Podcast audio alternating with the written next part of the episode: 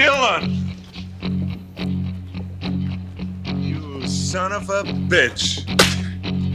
Exposed, c'est le podcast de filmexposure.ch dans lequel nous exposons l'actualité du cinéma à la lumière de l'histoire du 7e art.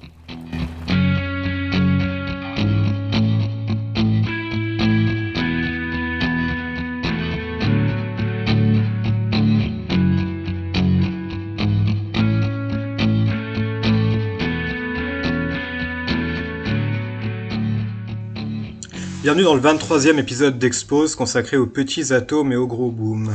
Car nous ne sommes a priori pas ici pour parler de Barbie, Klaus Barbie pour Seb, ou de Mission Impossible 27, mais de cette autre sortie commerciale estivale, Oppenheimer, adaptation par Christopher Nolan d'American Prometheus, Oppenheimer, triomphe et tragédie d'un génie dans sa traduction française, de Kyber et Martin Sherwin, biographie sur la personnalité homonyme à qui l'espèce humaine doit le cadeau empoisonné dont il sera question dans ce film, et au moins trois autres que nous aborderons également.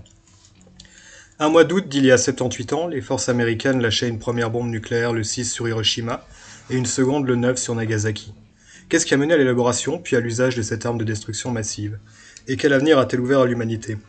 Le film de Nolan résonne à l'évidence avec une actualité où l'expression hiver nucléaire ne paraît plus catégoriquement désuète, elle n'aurait vraisemblablement jamais dû le paraître. L'année où le G7 a eu le bon goût de se dérouler à Hiroshima, durant un été propice aux résonances mémorielles. Avec la figure cryptique, ambivalente, sciemment indéchiffrable de J. Robert Oppenheimer, c'est ce legs qu'il convient aussi d'interroger. Notre regard se portera ensuite sur un contre-champ radical au bombardement que le film ne montre pas, Pluie noire de Shohei Umemura, sur les conséquences à long terme pour des victimes de la bombe de Hiroshima, ceux qu'on appelait au Japon les Ibakusha.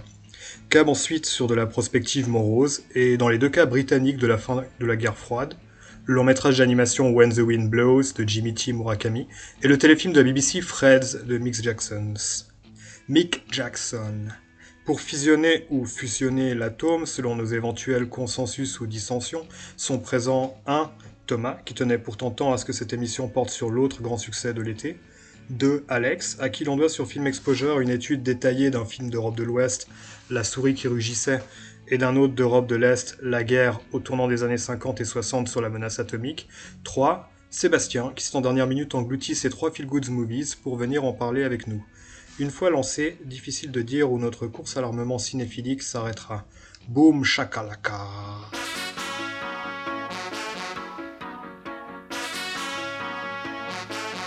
Boom shakalaka what the people them want. Woman them a flex and the man them a chant. Cause the 60s style it have to come back. Draw for your bell bottom black heel and frock. Boom shakalaka good boy. Ew, tell them no. sir.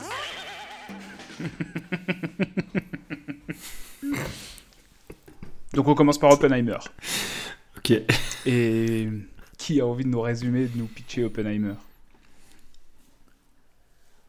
Est-ce que- est-ce qu'on a besoin de pitcher Oppenheimer? Nouveau film de Christopher Nolan qui revient donc sur euh, le, le parcours de d'Oppenheimer, qui euh, doit, à qui on doit, ou en tout cas à qui on doit la, la direction du projet euh, Trinity, euh, du Manhattan Project, et puis donc des premiers essais nucléaires américains, et puis euh, à l'appropriation de la bombe par l'armée américaine et le largage sur Hiroshima et ensuite Nagasaki. Douzième donc long métrage de Christopher Nolan, après un très décevant Tenet, je crois qu'il fait l'unanimité parmi nous pour dire que c'était un film assez boiteux. Euh, il vient avec un projet historique, euh, un- une sorte de biopic, euh, incarné, le rôle principal incarné par Killian Murphy, intégralement, pratiquement tourné en IMAX. En tout cas, je crois que j'ai pas le souvenir d'un film de Nolan dans lequel un tel pourcentage d'images avait le, ratio IMAX. qui, euh, qui rafle tout sur son passage, qui explose le box-office, alors que c'est un film qui n'appartient pas à une franchise, qui n'est pas une suite, qui n'est pas un film de super-héros.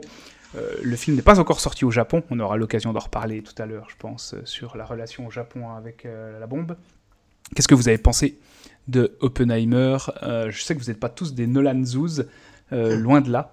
Je crois que vous êtes plutôt des gens un peu difficiles de- quand il est question de Christopher Nolan. En tout cas, je ne crois pas qu'on peut nous, nous faire le procès des fanboys du personnage. Je pense que je suis celui qui le préfère ici. Euh, ben Jean, puisque tu as commencé euh, euh, à parler, est-ce que tu peux nous dire ce que tu as pensé d'Oppenheimer? Hmm, oui. Je mentionnais en intro le fait que c'est une adaptation parce que ça me paraît pas anecdotique dans mon appréciation du film. Euh, je, suppute que, que je validerai les, greffes euh, que, Sébastien développera peut-être, mais oui, ce qu'il peut y avoir de bruyant et d'agaçant généralement dans son cinéma est présent, mais, mais engloutit pas le film, hein, loin de là. Et, euh, j'ai l'impression que souvent les, Nolan que je préfère, pas tous sur les exceptions, mais sont, sont les films où il est un peu contraint euh, par, par un matériau. Insomnia, par exemple, un film assez impersonnel, c'est un remake et, euh, et, euh, et, il a une jolie conduite. Et, euh, et il y a un peu de ça ici. Je crois qu'il a suivi euh, religieusement une, biographie de la, vie d'Oppenheimer. En le voyant, je me disais, je, je suis vraiment pas spécialiste du personnage et Ouais, depuis, j'ai même pas voulu avoir la malhonnêteté intellectuelle de juste lire une page Wikipédia et faire de, de simples commentaires sur le sujet. Mais, mais j'ai l'impression en voyant le film que s'il y, y, a quelque chose à lui reprocher, c'est-à-dire historiquement, il n'est pas dans, ce que le film montre, mais dans, dans, ce que le film ne, éventuellement élude ou passe rapidement. Euh. Pour de brèves recherches que j'ai faites, euh, j'ai l'impression que ça porterait sur, euh, d'une part, quoi que ce soit évoqué dans le film, mais vraiment très très brièvement, l'implication d'Oppenheimer dans, le choix des cibles au Japon, où il, enfin, avait quand même un rôle politique et, militaire. Et à nouveau, je suis pas spécialiste, donc il est possible que je dise des bêtises à ce sujet, mais j'ai l'impression qu'il était moins directement anti-nucléaire que, que ça ne l'est présenté un peu dans, dans le film au sujet de sa, conversion ensuite. Peut-être qu'au fond, c'est un personnage encore plus ambivalent et cryptique sur, sur sa propre position à, à sa création que, que ça ne l'est montré dans le film.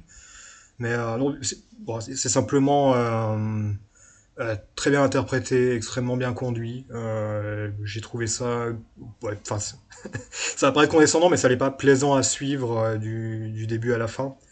Euh, je pense. Ce qui est donc un point positif pour toi. Oui, parce que c'est fondamentalement intéressant, simplement. Il mmh. ouais. mmh. euh, y, a, y, a, un rapport à la bombe qui est euh, je trouve pas étonnant qu'ils aient pas filmé. Euh, après, c'est pas le sujet. Oppenheimer était pas sur place, mais euh, mais que ce soit les essais de Trinity, où il y a, enfin, c'est un simple essai, donc ça peut être une histoire de succès. Il y a, il y a le crime sans victime. Euh, mm -hmm. Bah, je trouve pas étonnant que ce soit cet axe qui a été choisi, euh, ou de la trivialité du fait que ça suit le point de vue du personnage qui était en Californie et pas et pas ailleurs. Euh, je pense que c'est un des points faibles du film, c'est que c'est qu'ensuite le le, retour traumatique à base de, de murs qui se secouent et de, et de bruit de basse, je trouve ça un peu pauvre. C'est pas, pas très réussi. Sinon, euh, oui, là j'aurais peut-être dû faire une recherche Wikipédia, mais j'ai pas compris qui était ce monsieur Strauss en fait, euh, le politicien qui, mmh. bah, qui, qui, lance une, une, une, poursuite sur, sur prétexte de, de réaccréditation de, de, enfin, il y a, y a, quelque chose de, de, très flou dans sa, sa caractérisation, euh, peut-être volontaire. Alors que c'est quand même le, c'est quand même le nœud dramatique ou psychologique du film, l'espèce de relation euh, conflictuelle entre lui et, euh, et Oppenheimer. Oui, je pense qu'en fait c'est lié à ça, c'est que le, il n'est pas censé être présenté de la même manière au début du film et à la fin, et que, mm. qu'en fait c'est conduit de manière assez manichéenne où il y a un axe, euh, un peu comme souvent chez Nolan, à relire ensuite et qui est censé être trompeur. Et, euh, et une autre lecture du personnage qui est... Enfin, je trouvais ça un peu pauvre en termes d'écriture, mais... Euh, euh toute la partie sur le McCarthyisme... Euh, sur le papier, c'est celle qui m'intéressait le plus, mais, mais je trouve qu'au niveau du traitement formel, ce, noir et blanc la Good Night and Good Luck, enfin, il y, a, quelque chose de Ouais, d'un peu facile. Enfin, euh, bref, j'aime pas tout dans le film et il m'a pas, euh, il m'a pas sidéré ou passionné, mais euh, bon, déjà je le trouve très bien fait, ce qui, enfin, c'est assez triste à dire, mais c'est suffisamment rare dans ce genre de production pour être relevé. Et, euh, et aussi, comme je, je partais pas en ayant de, ouais, n'étant pas nolanien, de, de, grosses attentes dessus, euh, ça faisait un moment qu'un qu film de lui m'avait pas autant stimulé. Bon, enfin voilà. T'as parlé, de... ouais. as parlé d'Insomnia, on peut aussi mettre, euh, enfin pour parler des projets dont il n'avait pas forcément la, la, maîtrise absolue parce qu'il avait une forme de, de canevas ou de, de, cadre euh, d'adaptation. Pour moi, le film me faisait beaucoup penser aussi au Prestige, euh, qui était aussi une adaptation de Christopher Priest. Très bon film dans aussi. Son écriture, ouais, ouais, très, et qui est selon moi un des meilleurs Nolan. Ouais. Et on retrouve, on retrouve un peu euh, le Nolan du Prestige, je trouve, dans la manière de conduire le récit euh, dans, dans, Oppenheimer. Mhm. Bah Seb, toi non plus, t'es pas du tout, pas du tout un, un aficionados de Nolan à la base. Euh, tu l'as vu une ou deux fois? T'es retourné, retourné le voir en IMAX ou, ou pas? Non, j'ai pas eu l'occasion. J'aurais bien voulu le revoir. Peut-être que, peut-être que si j'y arrive, je vais encore, euh, je vais encore retourner parce que là, je l'ai vu en projection euh, digitale, tout ce qui est de plus standard, mhm. quoi, rien de spécial. Mais c'était assez frustrant en fait parce que, ouais, juste pour faire le petit aparté sur l'IMAX, parce que le, en le voyant en projection, en projection cinéma standard, on sent clairement le potentiel de l'IMAX. au niveau de la profondeur de champ, au niveau des détails, etc. Euh, et du coup, c'est assez frustrant en fait. Euh, c'est un peu, euh, c'est un peu comme en photographie de voir de la photo grand format imprimée dans un petit bouquin, alors que, alors que normalement ça sortirait sur des tirages d'un mètre de haut, quoi. Mais bref.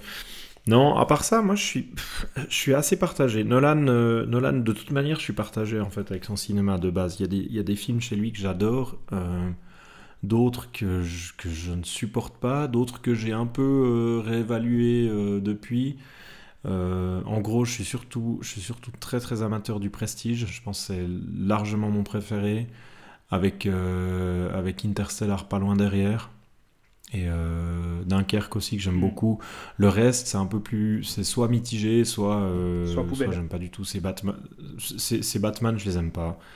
Euh, j'avais revu, euh, j'avais revu il y a quelques temps. Euh, euh, merde, son machin avec DiCaprio qui. Inception. Inception. ouais, et en fait, au final, en l'ayant revu, ça va. Mais bon, bref. non, si j'en reviens à Oppenheimer, j'ai pas comment dire j'étais un peu euh, j'étais un peu perplexe à la sortie parce qu'en fait j'ai passé je pense que j'ai passé un bon moment au cinéma dans le sens où, euh, où, les trois heures passent vraiment à toute allure. Euh, il y a beaucoup de choses il y y y a cette construction qui effectivement moi aussi m'a rappelé un peu le prestige ces allers-retours temporels où où, on, où, essaye de jouer un peu, euh, enfin, où on sent que le montage joue avec le spectateur. D'ailleurs, Nolan avait, euh, annoncé, ça c'était un peu. Enfin, je sais pas exactement pourquoi ils ont fait ça, mais Nolan avait annoncé assez en avance, avant la sortie du film, que les séquences en couleur devaient être comprises comme des séquences à la première personne, donc du point de vue d'Oppenheimer, et les séquences en noir-blanc étaient censées être des séquences euh, à la troisième personne euh, où on nous montre, euh, on, nous montre ce qui s'est passé, mais avec. de manière factuelle. Ouais, c'est ça, donc où on, est à la troisième personne, quoi. je sais pas, je sais pas si ça a influencé ma perception du film sur le moment ou non. En, l'état, je trouve l'approche le, le, pas inintéressante parce qu'il essaye du coup de ben, d'opposer euh, le point de vue de son personnage avec, euh, avec tout ce qui se passe autour. Mais en fait, euh, arrivant au bout de film, d'une part, j'ai pas l'impression qu'il y arrive vraiment totalement. je me suis jamais, à part ces quelques visions au début où on essaye de nous faire comprendre qu'Oppenheimer il a des espèces de visions quasi mystiques de l'atome, de la fission, ce genre de choses, avec, avec ces images abstraites. Où, on, voit des particules qui, qui filent à toute vitesse. Des éléments expérimentaux qui sont mm. très vite abandonnés, ça. Ouais, alors c'est ce que j'allais dire. En plus, on, les montre au début, donc on sent qu'il y a, euh, enfin, il y a, il y, a, il y a, une approche quasi mystique. Il y a un appel d'air sur le personnage que je trouvais, ouais. que, un truc que je trouvais intéressant. Et en fait, euh, assez, assez rapidement, c'est même pas très progressif. C'est vraiment, c'est presque soudain. Tout d'un coup, on abandonne ça pour partir sur d'autres pistes. Il y a, euh, il y a l'histoire de ces différentes relations amoureuses. Il y a il y a euh, ces relations avec les différents scientifiques, euh, etc. Puis ensuite, euh, tout, tout, ce qu'ils font pour construire leur ville, mener leurs essais, etc. Et, je, trouvais, je un peu étonnant, en fait, que, que dès le moment où on approche vraiment du cœur du film, quand ils sont dans leur ville pour faire les tests, quand il y a vraiment toute la tension qui se met en place, d'une part la tension du, euh, enfin le truc classique où on se demande, enfin on se demande pas, on le sait, mais où, le film joue un peu sur le suspense de est-ce qu'ils vont réussir, est-ce qu'ils vont rater, etc. Euh, le truc un peu classique. Et en même temps, il y a, y, a, y a, tout le suspense de savoir euh, qu'est-ce qui, dans, tout, dans toute cette, dans toute cette partie-là du film, dans toute cette partie-là de l'histoire du personnage, va faire qu'il va se retrouver ensuite en conflit avec euh, Strauss euh, euh, et qui va se faire plus ou moins déposséder de sa création. Et, et, tout ça, je le trouve un peu, un peu brouillon. On a l'impression qu'il a, a, plusieurs directions à suivre et qu'il n'arrive pas vraiment à tenir celle qui, qui pour moi, euh, pourrait être intéressante. Bon, en plus, je dois dire que toute, toute l'histoire, tout ce qui tourne autour de, euh, ses connexions avec le communisme, la chasse aux sorcières, etc., c'est pas un aspect du film qui m'a intéressé. Euh, je trouve, je trouve ça, enfin même même si euh, même si bon du coup Nolan a un peu construit une partie de son histoire là-dessus parce qu'il fallait créer euh, une espèce de dynamique dramatique pour qu'on pour qu'on arrive en fin de film pour créer ses, pour créer les, les, les, sa relation avec les autres personnages mais moi c'est un peu un truc et un enjeu romantique en plus. Ouais, alors il y a ça aussi. Bon, ça c'est encore chose, mais enfin moi c'est tout un aspect du film qui m'a qui m'a pas qui m'a pas autrement parlé en fait. Ce que je trouve un peu dommage, euh, mais ça c'est peut-être, enfin ça c'est peut-être à vous de, à me dire. Peut-être que moi j'ai déjà oublié une partie du film parce que c'est un de ces films comme, comme d'autres chez Nolan où en fait je le vois et assez rapidement il, il s'efface de ma mémoire. Euh, c'est que j'ai l'impression qu'il n'y a pas euh, tout le rapport avec la bombe, avec avec les deux bombardements sur Hiroshima et Nagasaki est pas, enfin, le, lien avec ces événements euh, est pas hyper fort euh, avec le personnage en fait, dans le sens où euh, si les deux, si les deux bombardements n'avaient pas eu lieu, avec les conséquences qu'on connaît, si, si, si, si, si toute cette, si, si, tout ce qui a suivi en fait, c'est-à-dire dès le moment où le bombardement a été fait et tout ce qui a suivi, tout ce qu'on, tout ce qu'on sait d'un bombardement atomique euh, ne s'était pas passé, l'histoire d'Oppenheimer en elle-même, elle n'aurait pas, elle aurait pas grand intérêt, dans le sens où ce serait juste un mec qui a fait péter une bombe dans le désert. Et, enfin, on n'aurait pas, on n'en aurait pas grand-chose à carrer. Euh, Je vois que tu fais la mouche en... Euh, ah non, non, c'est l'inverse. Hein. Je suis tout à fait d'accord. Non, mais dans, ah, dans, dans, dans, le sens où pour moi, où pour moi, en fait, même si, même si le sujet du film n'est pas euh, le bombardement au Japon et qu'il et y a d'autres films qui, euh, qui en ont parlé. Et d'ailleurs, on va en parler après avec le film de Imamura qui, euh, qui, qui, revient sur ça. Même si c'est pas le sujet du film, à mon sens, c'est c'est la bascule qui fait que, que toute l'histoire d'Oppenheimer puisse exister. Sans, sans ça, on n'aurait pas Enfin, il n'y aurait, y aurait pas une histoire, il n'y aurait, y aurait pas d'histoire en fait derrière. Et pour, il, me, semble par rapport à ça que le film mm, déploie quand même deux formes d'articulation. Premièrement, dès le moment où le test de Trinity est réussi, tu vois Oppenheimer et son équipe qui sortent d'un bâtiment à Los Alamos et les Américains, enfin l'armée américaine qui vient saisir oui, oui, tout à fait, les, missiles. Et là, tu comprends vraiment qu'en fait, la création, dès le moment où elle a abouti, n'appartient plus du tout, échappe complètement aux mains des Non, c'est clair. Puis il y a cette... Ce qui est quand même une forme de propos de la part de Nolan, je pense. Et puis, tu as une, deuxième bascule au moment où Oppenheimer dit euh, que pendant quelques temps, il a voulu se... prendre ses distances par rapport à sa création et qu'à un moment donné, il s'est dit, bah non, en fait, il faut que, il faut que j'assume, il faut que j'embrasse ce, ce, rôle et ce titre de Monsieur Bombe mhm. Atomique parce que bah, c'est moi qui ai accouché de ça. Mhm. C'est pas, je suis d'accord avec toi pour dire que dramatiquement c'est assez pauvre dans l'organisation du récit, mais il, il, esquisse. Non, ça je suis d'accord. Moi j'ai trouvé assez beau le moment où tu sens que sa création purement scientifique euh, tombe dans des mains, enfin lui, lui, glisse des mains au moment où ça aboutit. Ouais, et d'ailleurs il y a cette scène qui est quand même, qui est quand même assez, assez, qui est, enfin. Pour, pour, moi, on est de nouveau un peu dans ces moments où Nolan, il, a peut-être tendance à à peine forcer, mais euh, cette scène euh, où, où, Oppenheimer vient faire son discours une fois qu'ils ont réussi, qu'ils ont réussi les tests, euh, et qui a eu les bombes. Non, c'est même d'ailleurs après les bombardements. Je crois que le bombardement a été mm. réussi et qui. C'est après les bombardements. Et qui vient faire son discours. Euh, qu'il est acclamé et, par acclamé et que, et que gentiment la scène elle se transforme en espèce de de de, de comment? De, de, délire, de vision horrifique. C'est ça, où en fait, où tout d'un coup, c'est comme si lui, il se, retrouvait, euh, il se retrouvait dans le bombardement. Ça, en soi, ça fonctionne il y a une idée assez cool là, le fait qu'en fait l'espèce de grondement que tu entends depuis le début du film, c'est pas celui de la bombe, mais c'est celui des pieds. c'est là que tu comprends qu'en fait ce grondement, c'est celui des pieds de ces spectateurs qui sont venus l'écouter, qui sont, qui représentent une forme de, une sorte de meute assoiffée, euh, qui, qui, qui, jubile à l'idée d'avoir bombardé le Japon par, par deux fois. Ouais, non, non, non, ça je suis d'accord. C'est surtout en fait En fait, en fait, pour moi, le, le- comment dire, il y a, vraiment toute cette histoire en fait autour du, autour du communisme, autour de ces relations, etc. Euh, qui, qui- enfin, je, peux- comprendre l'intérêt, tu vois, dans le sens où c'est vraiment dans, le cœur du sujet, dans le cœur de l'époque. Euh.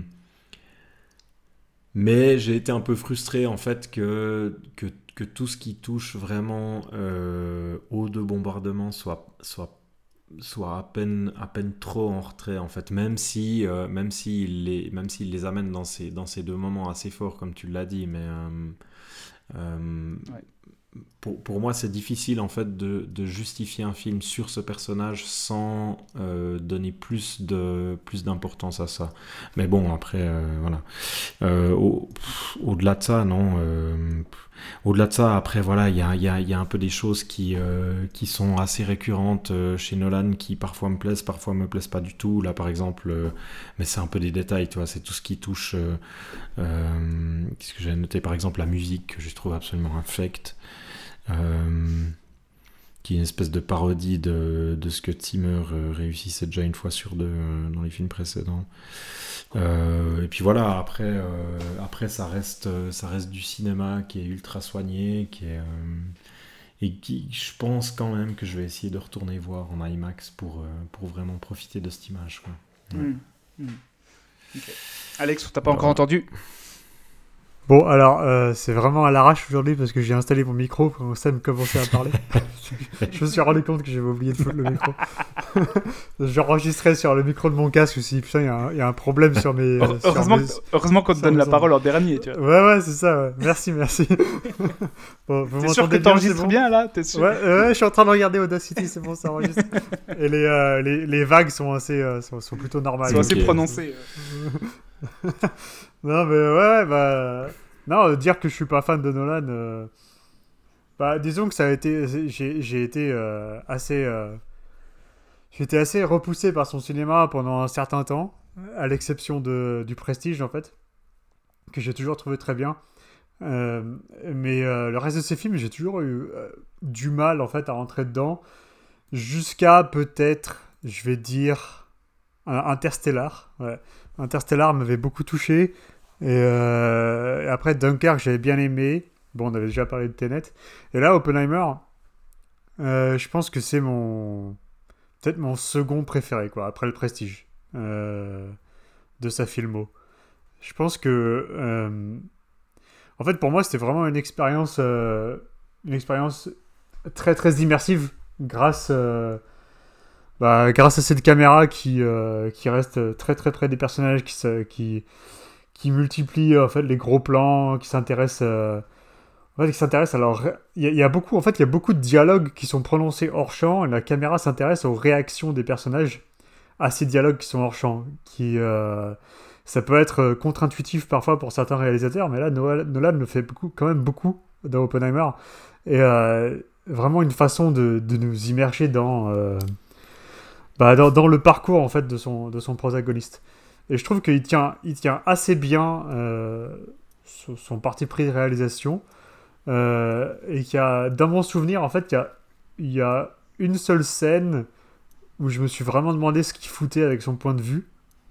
Euh, parce que sinon, sinon, on a vraiment le point de vue soit de Oppenheimer, soit de Strauss, en fait, dans, les, dans les parties en noir et blanc.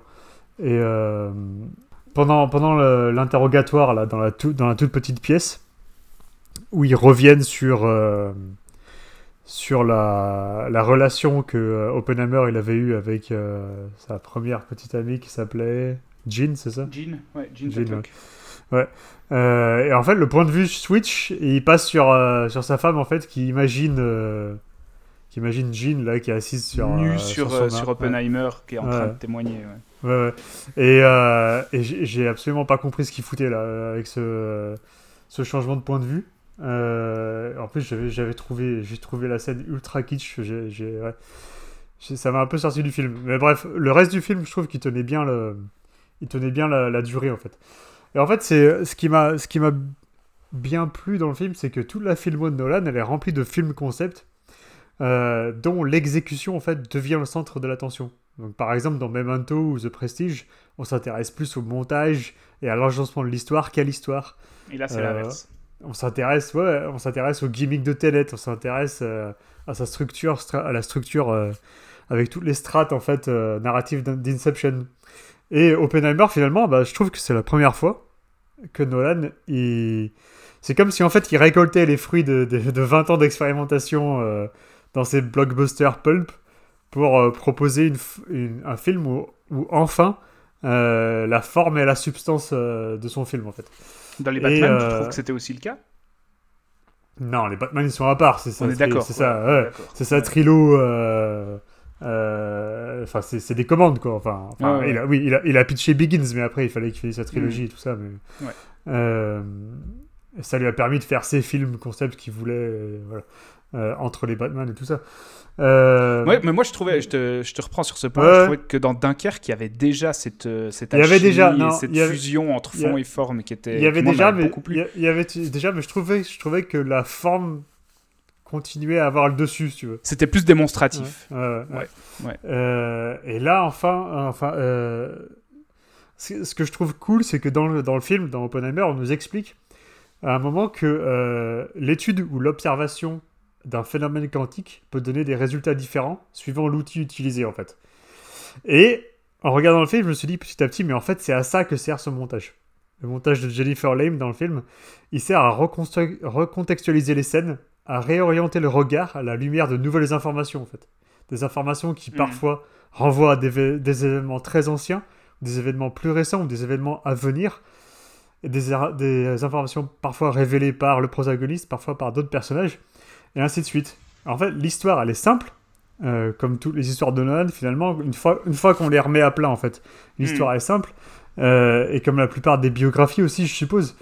Euh, mais c'est pas l'histoire factuelle qui compte ici, c'est vraiment l'exploration de l'histoire avec un grand H, euh, à travers le prisme de l'esprit humain, voire de l'esprit d'un humain en particulier. Et donc, comment. Et en, fait, en fait, le montage, il nous montre comment l'intellect, la passion, le sexe, l'idéologie, communiste en l'occurrence, mais pas que, l'ambition et la maladresse de cet homme peut a changé en fait le cours de l'histoire et comment la perception de tout ça peut faire dérayer la vie des autres hommes. Et donc ici, ça a fait dérayer la vie de, de Strauss, qui est joué par euh, Donnie Jr., qui s'imagine toute une histoire sur un Ouais. moment, le, Mm. le- la, la petite, euh, la petite Le où phrase euh, dite à Einstein, euh, quoi. croise Einstein qui l'ignore. Ouais, ouais. Euh, et en fait, ça, ça voilà. En, fait, c'est l'illustration au niveau personnel euh, de l'effet euh, qu'a eu Oppenheimer sur, euh, sur l'histoire avec un grand H. L'histoire avec un grand H, c'est Oppenheimer. Avec un petit H, c'est Strauss. Et, euh, et je trouve que c'est vraiment la première fois que Nolan utilise le montage avec tant d'intelligen- d'intelligence pour décortiquer toute une constellation de faits et les transformer en fait en vérité, émotionnelle. Pour moi, la dernière réplique du film, ben, elle fonctionne grâce au montage. Euh, C'était quoi je la trouve, je la trouve, je la trouve dévastatrice. La dernière fait réplique du film, c'est- qu'ils aient détruit le monde. Il dit Bah, à en fait, Einstein, il je dit- pense qu'on a déjà détruit le monde. Il dit à Einstein, tu te souviens quand euh, je t'avais parlé du fait qu'on pourrait détruire le monde euh, grâce à cette Ouais. bombe? Einstein lui dit oui, oui, je m'en souviens, qu'en est-il? Et donc Oppenheimer lui dit, bah, je crois qu'en fait, on- c'est ce qu'on a fait. Même si c'est pas littéral, ils ont, ils ont euh, détruit, euh, enfin, ils ont détruit le monde dans le sens où ils ont fait bifurquer le cours de l'histoire euh, d'une certaine manière, et Oppenheimer, il voit ça comme la destruction du monde. Quoi.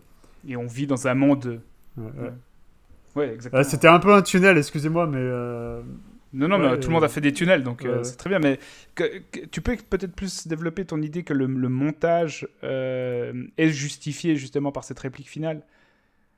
Non, mais c'est juste que la réplique, elle aurait pas. Si, si, si, si le montage était euh, linéaire, la réplique n'aurait pas cet impact. Ouais. Et en fait, et, euh, et on voit, on voit l'impact de cette pensée d'Oppenheimer parce qu'on a vécu dans son esprit pendant toute la durée du film. Là, vous parliez, euh, tu parlais Thomas de des bruits, euh, du, des bruits tonitruants, des, des, des gens qui tapaient avec leurs pieds sur l'estrade et tout ça. Mhm. Euh, et ça, tu vois, c'est c'est le genre de recontextualisation grâce au montage Ouais. dont je parlais par rapport à, à l'observation de phénomènes quantiques, tu vois. Si, Mm. on avait, si on avait eu ça de manière linéaire, bah, ça aurait pas eu autant d'impact qu'avec ce montage. C'est tout, c'est toute cette recherche en fait de, euh, de comment faire naître, euh, faire naître des idées, des sensations, des émotions, au mieux des émotions, mais même si ça n'arrive pas à toucher émotionnellement, au moins des idées euh, chez les spectateurs. par le montage. Qui, le montage qui est vraiment le. Enfin, tu peux pas. On peut pas vraiment faire ça dans un livre, quoi. Je- J'ai pas lu. euh, Jean, tu as lu le livre, t'as dit de euh, le, le Non, bien sûr que non. Tu l'as pas lu? Euh, Mais enfin, c'est pas Enfin, c'est beaucoup moins facile de faire naître autant d'émotions et d'idées dans un livre, même en adoptant une, une narration non chronologique en fait. Et là, Nolan, il y a vraiment des moments où on a des cellules filmiques d'une minute où il passe sur trois, trois différentes temporalités. Et, euh, et je trouve qu'en fait, peut-être un tout petit peu, peut-être un tout petit peu dans les 20 premières minutes, mais, après on s'y fait et du coup après on n'est jamais perdu en fait. On sait toujours où on est par rapport, euh, par rapport au, déroulement des faits.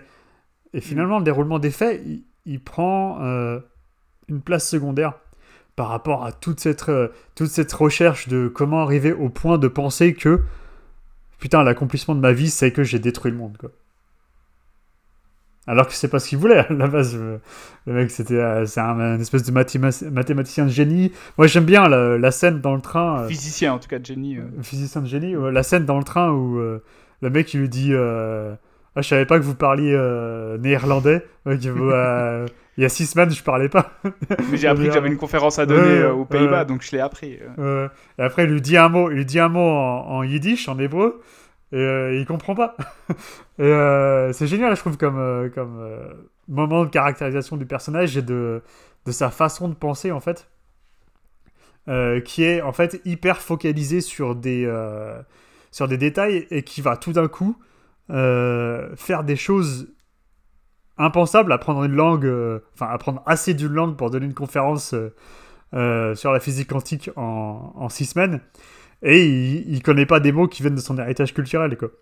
Et, euh, et je trouve que le voilà ce, type ce, genre de, de pensée est assez reflété aussi par euh, la structure euh, bah, la structure du film qui va se focaliser sur des points précis à des moments précis pour bah, justement essayer de faire naître des émotions précises quoi. Après ça marche ça marche pas c'est au ressenti de chacun mais moi j'ai trouvé ça vraiment balèze. Non, mais je, je, craignais un point de- d'enfumage aussi par rapport à ça, où euh, je trouve étrange l'idée euh, d'un créateur de la bombe qui, qui découvre euh, au moment de la cessation du conflit que, ah oui, c'est ça le produit, c'est ça que ça fait, ça... En fait, c'était pour la guerre froide. Bon, il est vrai qu'il est dit dans le film qu'il s'y engage au moment où il est très possible que les nazis produisent le, le, même matériel et qu'ils sont dans une course à l'armement, etc. Mais il y a, y a quelque chose de pas très crédible et, et je pense de semi-conscient dans le film et qui le rend un peu flou aussi sur, euh, sur l'idée que, euh, qu'en septembre 1945, quelqu'un qui a travaillé des années sur la, la bombe nucléaire se dise soudainement que, euh, que c'est une arme de destruction massive. Quoi. Non, mais il le savait, mais il y a- il y a. Ça, ça, ça t'est jamais arrivé, c'était jamais arrivé de. Comment expliquer, tu vois De, pens- de penser qu'un truc serait mal. Finalement, tu le fais, tu- et quand tu l'as fait, tu dis putain, en fait, c'était vraiment pire que ce que je pensais. Ouais, mais ça. Aller au travail Pardon? Non, je pense aller au boulot, mais... Oui, oui, euh, par exemple. Mais- Mais- non, non, mais euh, dans- tu vois, enfin, moi je trouve que le film il nous met bien dans euh, dans l'esprit du personnage et dans sa façon de penser pour que finalement ça choque pas en fait.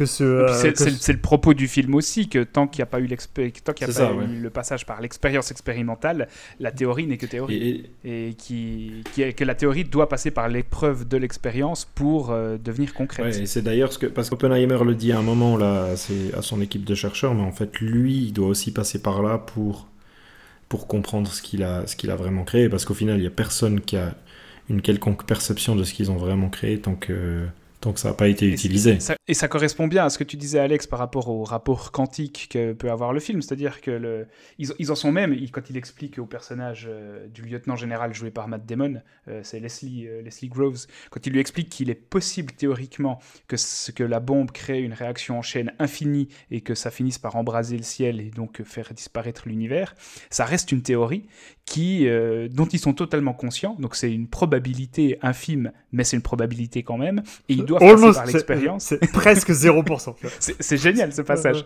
Ouais, ouais, Et ils doivent passer par l'expérience pour savoir ce qu'il en est. Et ça, ça rejoint à peu près ce que tu disais par rapport à la, la question de la perception qui va déterminer que- bah, le cours de l'histoire. Et, la même chose par rapport au moment pivot avec Einstein et Strauss, quand Einstein euh, n'arrive même pas à regarder Strauss dans les yeux parce que Oppenheimer vient de lui dire ce qu'il vient de lui dire, euh, il est aussi là question d'une perception divergente qui va créer ben, deux, presque deux arcs en fait d'interprétation du phénomène. Strauss se sent tout à coup euh, méprisé. C'est l'illustration c'est l'illustration macro, micro pardon, de, de la macro qu'est l'histoire d'Oppenheimer et de la bombe. Quoi. C'est ça, c'est ça. Et visuellement, le dispositif de Nolan, il soutient complètement ce que tu dis, Alex, au sens où il est... Et c'est là, moi, c'était ma, très grande surprise par rapport au film, parce qu'ils en ont fait tout un pataquès euh, dans, dans, la promotion, en disant que on n'avait jamais vu ce qu'on allait voir dans Oppenheimer, etc. Donc je m'attendais à quelque chose de relativement... Euh, je m'attendais à quelque chose d'excessivement spectaculaire, alors qu'en fait, le, le format IMAX est essentiellement utilisé pour des très très gros plans sur les visages de ces personnages. Et comme tu disais, même dans les dialogues, quand on, voit davantage la réaction de celui qui écoute plutôt que le visage de celui qui parle, il y a une volonté d'aller vraiment vers le gros plan, vers l'introspection du personnage, en l'occurrence d'Oppenheimer. Et le, le moment du test de la bombe, il est il est presque anti-spectaculaire parce que le, champignon atomique, on ne le voit pas. On voit ce qu'on voit, c'est quoi? C'est les, les, flashs sur les, sur les visages des personnages. Ça aurait été plus spectaculaire en faisant du, du CGI, quoi. Ben, c'est clair.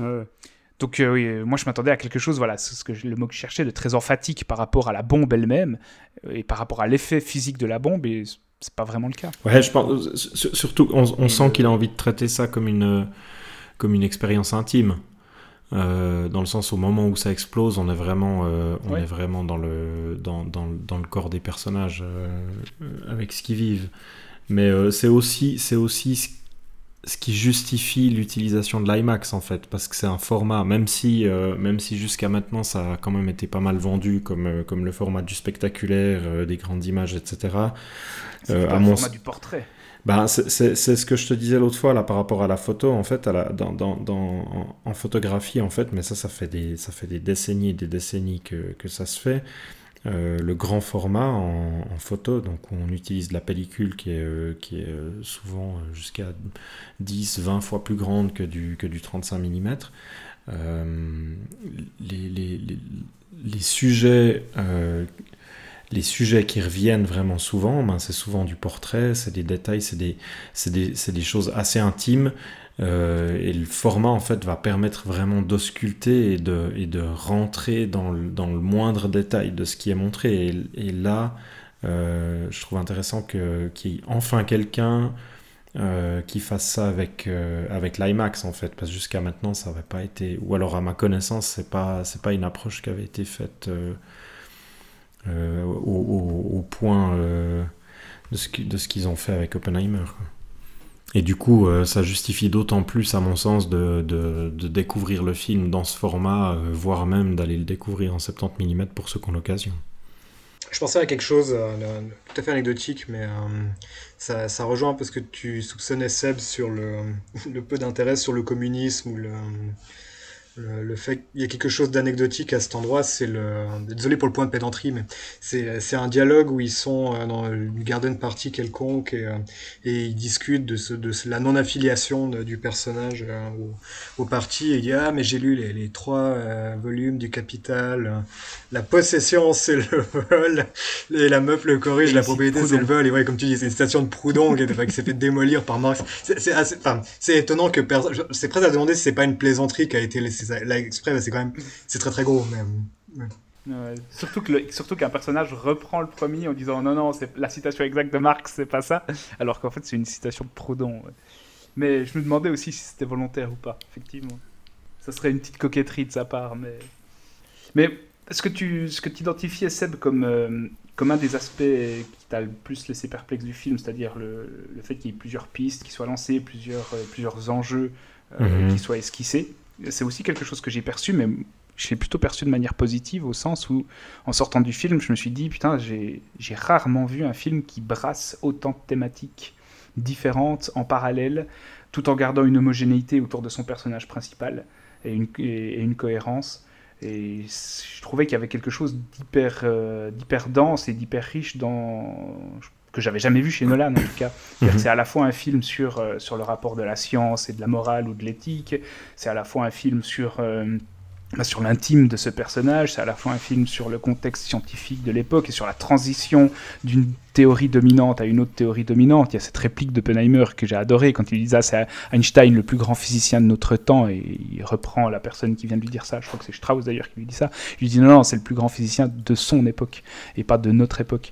Enfin, il y, a- y ça, il y, a, il y a à la fois le macartisme, à la fin, il y a aussi tout un portrait, enfin, il y y a- y ce portrait assez touchant du personnage de Strauss qui est en fait un, un médiocre qui tente tant bien que mal par ses moyens, les moyens qui sont les siens, c'est-à-dire pas grand-chose, bah, d'arriver sous les projecteurs alors qu'en fait euh, il n'est personne et qui développe un ressentiment à l'égard des grands. Il y a tout ça. euh, plus bah, voilà, le, le- fait que le film raconte quand même euh, l'histoire avec euh, une certaine précision, j'imagine. Il y, a, y a tout ça sans qu'à aucun moment je me suis dit que le film s'éparpillait et que le film se perdait. Et je trouve qu'il y a une richesse et une densité thématique qui est quand même euh, qui est assez rare, euh, que ce soit chez Nolan ou chez n'importe qui. hein, mais c'est le point que j'ai retenu du film moi en en sortant euh, comme étant un point essentiellement positif. Ouais, alors bon, je me suis peut-être un peu un peu mal exprimé au début. Je pense, j'ai pas, j'ai pas la, j'ai pas la sensation qu'il euh, qu'il s'égare vraiment. C'est plutôt, euh, je pense plutôt que c'est une question de d'affinité purement personnelle dans le sens où il y a où il y a certains aspects de l'histoire qu'il raconte qui m'ont pas qui m'ont pas autrement Mm. euh, intéressé, tu vois. Ouais. Euh, Et puis et puis en fait, c'est vraiment en ressortant du film où j'ai eu où, où j'avais plus cette euh, je sais pas si c'est une frustration ou bien une envie où je me dis où j'espérais qu'on allait un peu plus traiter du rapport entre euh, entre le personnage d'Oppenheimer et, euh, et tout ce Mais- qui touche euh, ouais tu dis quoi?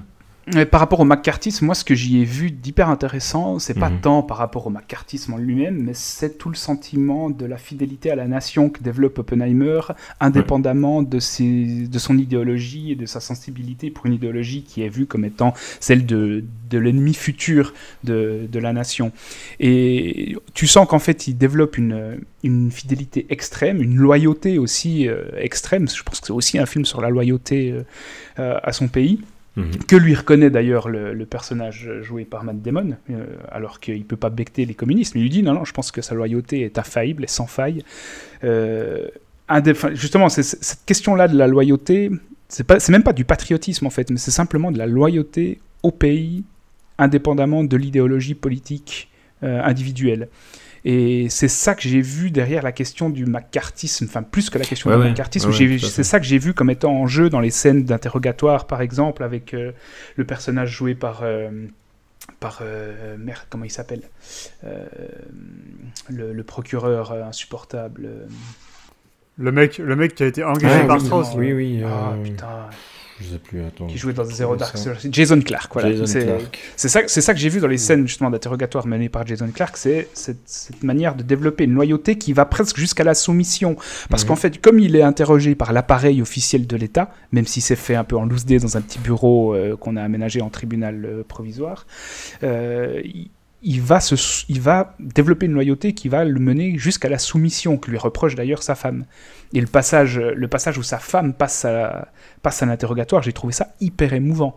J'ai vu que plusieurs personnes reprochaient au film Mhm. de le- d'accorder une place minimale aux femmes, de mépriser les personnages féminins, etc.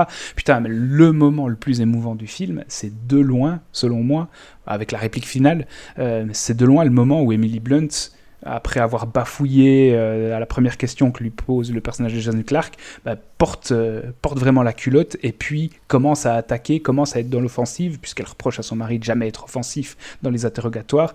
Et tu vois à ce moment-là Oppenheimer qui devient admiratif de sa femme, qui le défend euh, bec et ongle. Quoi. Donc c'est plutôt cette question de la loyauté à la nation que moi j'ai vu comme étant centrale dans ces échanges, plutôt que le macartisme d'un point de vue historique euh, qu'on connaît. non non c'est clair c'est clair Bon, le macartisme faisait passer des, des tasses de loyauté aux personnes. euh, je pense pas que tu me contrediras sur, euh, sur, sur ça, Thomas, mais ça me fait aussi penser au fait que.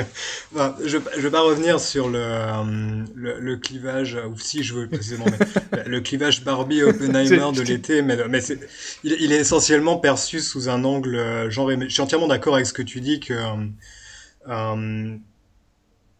pour un film où il y a trois personnages féminins, deux importants, un un peu plus secondaire, euh, elles sont toutes beaucoup plus complexes et intéressantes que, euh, Que Barbie. oui, que tous les personnages de, de Ah l'autre. bah. Mais, ouais, enfin, Ça, c'est clair. mais, mais sur l'action du macartisme, je, je, je, là, je vous renvoie un peu la patate chaude sur, euh, sur ça, mais le, le- je pense que le nucléaire, il y a un élément d'actualité où c'est un film qui s'est développé vite, il y a, il y, a, il y a un commentaire oblique qui est, qui est conscient. Mais est-ce que... J'aurais mon hypothèse là-dessus, mais est-ce est-ce que vous pensez que, qu'il y a un commentaire contemporain qui est fait Ouais, clairement. euh, avec la chasse aux sorcières? Clairement. Moi, je, moi, je pense qu'il y a vraiment. Je, pense qu'il essaye d'amener. euh, Enfin, je pense qu'il essaye de ramener cette idée que tu peux être euh, au service de, ton pays, euh, être loyal euh, comme il l'a été, comme tu le, comme tu le disais, Thomas, sans, si on reprend ça, enfin de manière hyper schématique, mais à l'heure actuelle, sans être, sans être un, un républicain, tu vois. Mais bon, en tout cas, enfin, ce, qui est, ce, qui ce qui est clair, c'est qu'il y y, y a de toute façon, euh, il, y a, il y a de toute façon, un, en tout cas, un discours euh, un peu en loose derrière sur, euh, sur l'idée de, de ce que, de ce que, de ce que veut dire être, être loyal à son pays et qu'on peut très bien vaguement s'acoquiner d'idées communistes ou, ou qui s'y apparentent et ne pas être un traître à la nation, quoi.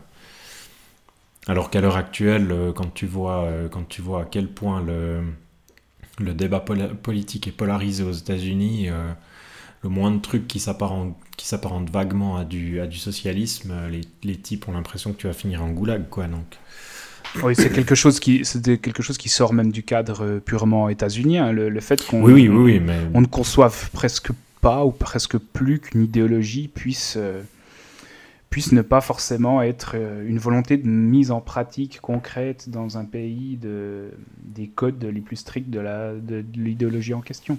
ouais, ouais. La, la sympathie intellectuelle ou la, ou la, la solidarité, parce qu'Oppenheimer, c'est plus, qu'une soli- c'est plus une solidarité qu'autre chose, puisque finalement, en tout Oui, cas, c'est ce ça. que le film nous présente, c'est- ça se résume à des dons qu'il fait euh, aux Espagnols. euh, donc, c'est, c'est le, le fait que la, la- la- la sympathie, la connivence idéologique puisse. euh, Non, mais il y a aussi, euh, il y a aussi ses- sa, proximité avec euh, le syndicat, là, étudiant. Ouais. Il y a, il y a son, il y a son collègue qui arrête pas de lui dire Mais qu'est-ce que tu fous euh, Ça n'a pas sa place et... ici dans la salle de classe. le, jeu- mec joué par Josh Hartnett. Mhm. Ouais, Ouais.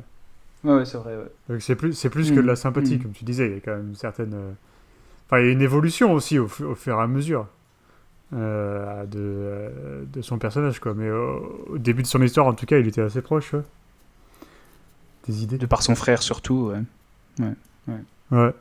Il y a une scène, euh, que- quand vous parliez là de la loyauté à la nation, il y a une scène où, où il l'explique, où il l'explicite textuellement, qui est euh, assez tendue et à la fois assez drôle, je trouve. C'est quand le mec qui s'appelle Chevalier, là, Mhm. il est chez lui et lui, il, il lui glisse euh, dans, l'oreille de manière très peu euh, subtile que euh, il pourrait faire euh, euh, fuiter des informations s'il le voulait et tout. euh. et il le regarde et il lui fait mais, euh, mais ce serait une trahison. Euh, Euh. oui, il y a un rapport presque candide en fait. euh, c'est pour Ouais, ça que ça le mène à la soumission finalement dans, dans, les- dans les Ouais, mais interrogatoires. sa, sa réaction, sa réaction est quasiment naïve en fait. ouais. C'est ça. Ah, moi, je trouve, je trouve que ça, ça, enfin moi, ça me fait, ça me donne l'impression euh, d'une rupture avec ses précédents films quand même. hein. Euh, et voilà, j'ose, es- enfin, espérer. Ouais, je- j'espère personnellement en tant que cinéphile, j'espère que qu'il va continuer sur euh, cette voie-là plutôt que sur ces élans de euh, d'Inception et de Tenet quoi. Après, c'est. hum, Moi, c'est presque.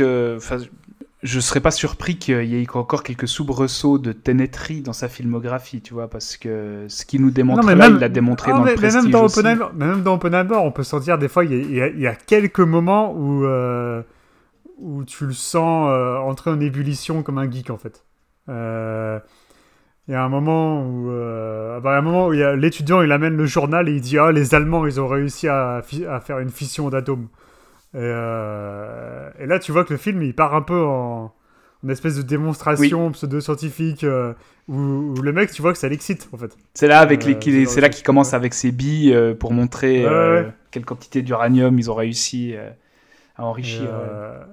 oui, ce sera toujours présent, je pense. Mais là, il a, il a réussi à s'éloigner de la pure démonstration formelle, en fait, Hmm.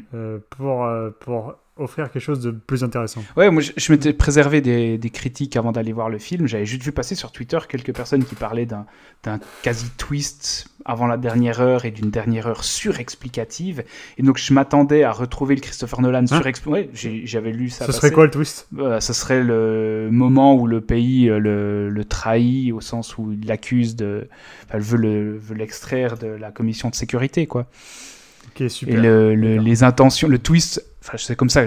Il faut pas me poser la question à moi parce que c'est pas moi qui tenais ces propos, mais j'imagine que c'est le moment où tu comprends quelles étaient les intentions de Strauss euh, à l'égard d'Oppenheimer. Et beaucoup de personnes reprochaient à la dernière heure du film d'être ultra verbeuse et surdidactique, mais je trouve pas du tout. Non, non, je- en fait, je pense que c'est pas ça leur problème. Leur problème, c'est que ils pensaient que le test serait le Bah, climax c'est du ça. film. C'est ça. Et donc, et donc, ils s'attendaient pas à ce qu'il y ait tant de films qui restent Mm. euh, après.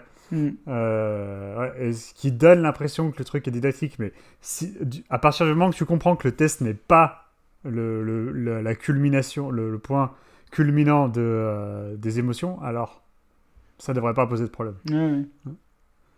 Et puis, euh, moi, un point qu'on n'a presque pas évoqué, mais qui m'a quand même bluffé tout au long du film, c'est la, la richesse du casting.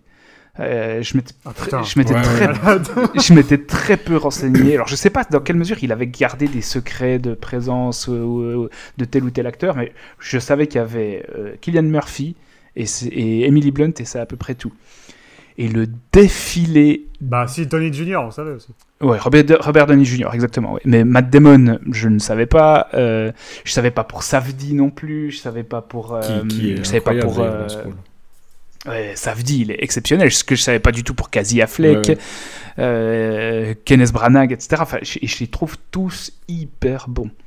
C'est très utile pour suivre le film, bêtement. Ouais, euh, D'identifier les personnages à des stars. euh, bah, même quand c'est un peu maladroit. Enfin, Gary Oldman. Comme Rami Malek. C'est un moment. Ouais. Mais c'est- Ouais, Gary Oldman en Il y a Truman, un usage il y a qui une est pas juste financier de- du Star System, je trouvais malin. Non, bah justement, justement, pas aimé Rami le- Malek, ou l'exemple de Rami Malek, il, a, il est assez bien pour ça, parce que du coup, tu, tu, comprends, tu comprends tout de suite que le personnage va avoir une importance. Même Mhm. si, euh, enfin voilà, mais Parce le- que c'est Rami Malek, ouais, ouais. Ouais, c'est ça. Il, il- il te ramène, il te ramène un, un visage hyper connu à l'écran. Tu sais que le, que le, que le type va avoir, un- va être un pivot dans le film. Donc, non, c'est clair. Le, à ce niveau-là, sur l'utilisation des acteurs et après le, le, le- le travail des acteurs eux-mêmes, c'est assez, euh, le film est assez exceptionnel. Moi, je trouve, je trouve le passage avec, avec Truman assez révélateur d'une chose. C'est que euh, Oppenheimer, il essaie de, il essaie de lui dire. euh, en, en gros, il lui dit que les gens ils se souviendront de lui comme euh, la personne qui a créé la bombe. Et Truman lui dit Mais vous, vous pensez que les gens- que l'histoire se souviendra de vous? Non, elle se souviendra de moi parce que c'est moi qui ai pris la décision. Au moment où, Oppenheimer bombe. commence à culpabiliser le et à pas. exprimer des remords. ouais. Ouais, ouais. Et après, ils disent ouais, euh, Faites-moi sortir euh, ce pleurnicheur et tout ça, je veux plus jamais le voir.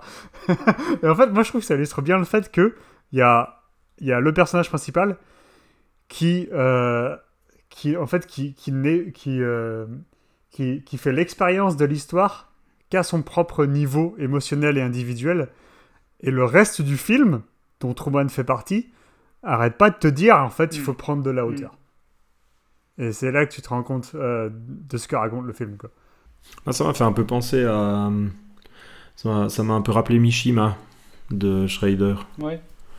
Euh, dans, ces, dans ces espèces de biopics à la première personne comme ça. Je trouve que ça se rapproche un peu de, de ce qu'il avait essayé de faire. Il n'y a pas des scènes qui vous ont rappelé un peu euh, Kubrick et Si, aussi, bien sûr. Ouais. Ouais.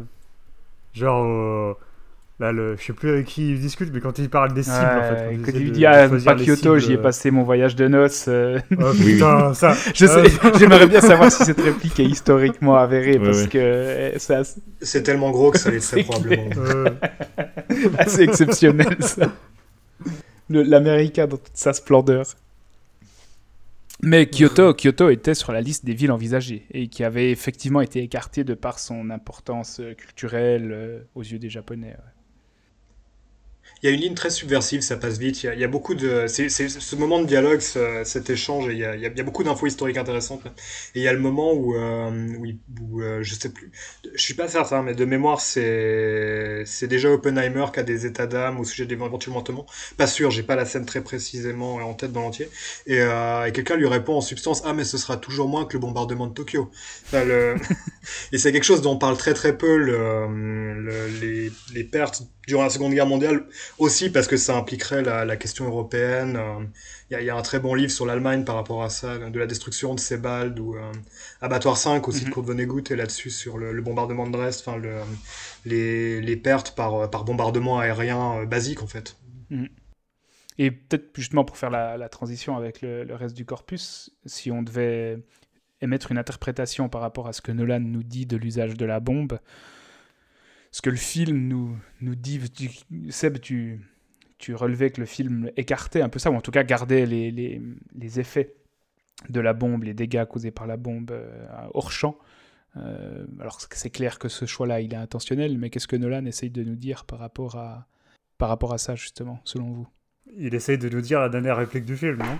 Pas, Ouais. moi, ça, ça me paraît. euh, C'est pour ça que pour moi, le hors-champ, il Ouais. n'est pas, il est pas important. Non, alors, ouais, au final, c'est même pas le fait que ça soit du hors-champ. qui- Enfin, ouais, je crois que j'ai eu un peu la peine à, à- à- à dire vraiment ce que je pensais, mais dans le sens où le, le- le hors-champ ne me dérange pas. Tu vois, moi, je m'attendais pas du tout à ce qu'il nous montre quoi que ce soit euh, du Japon à ce moment-là.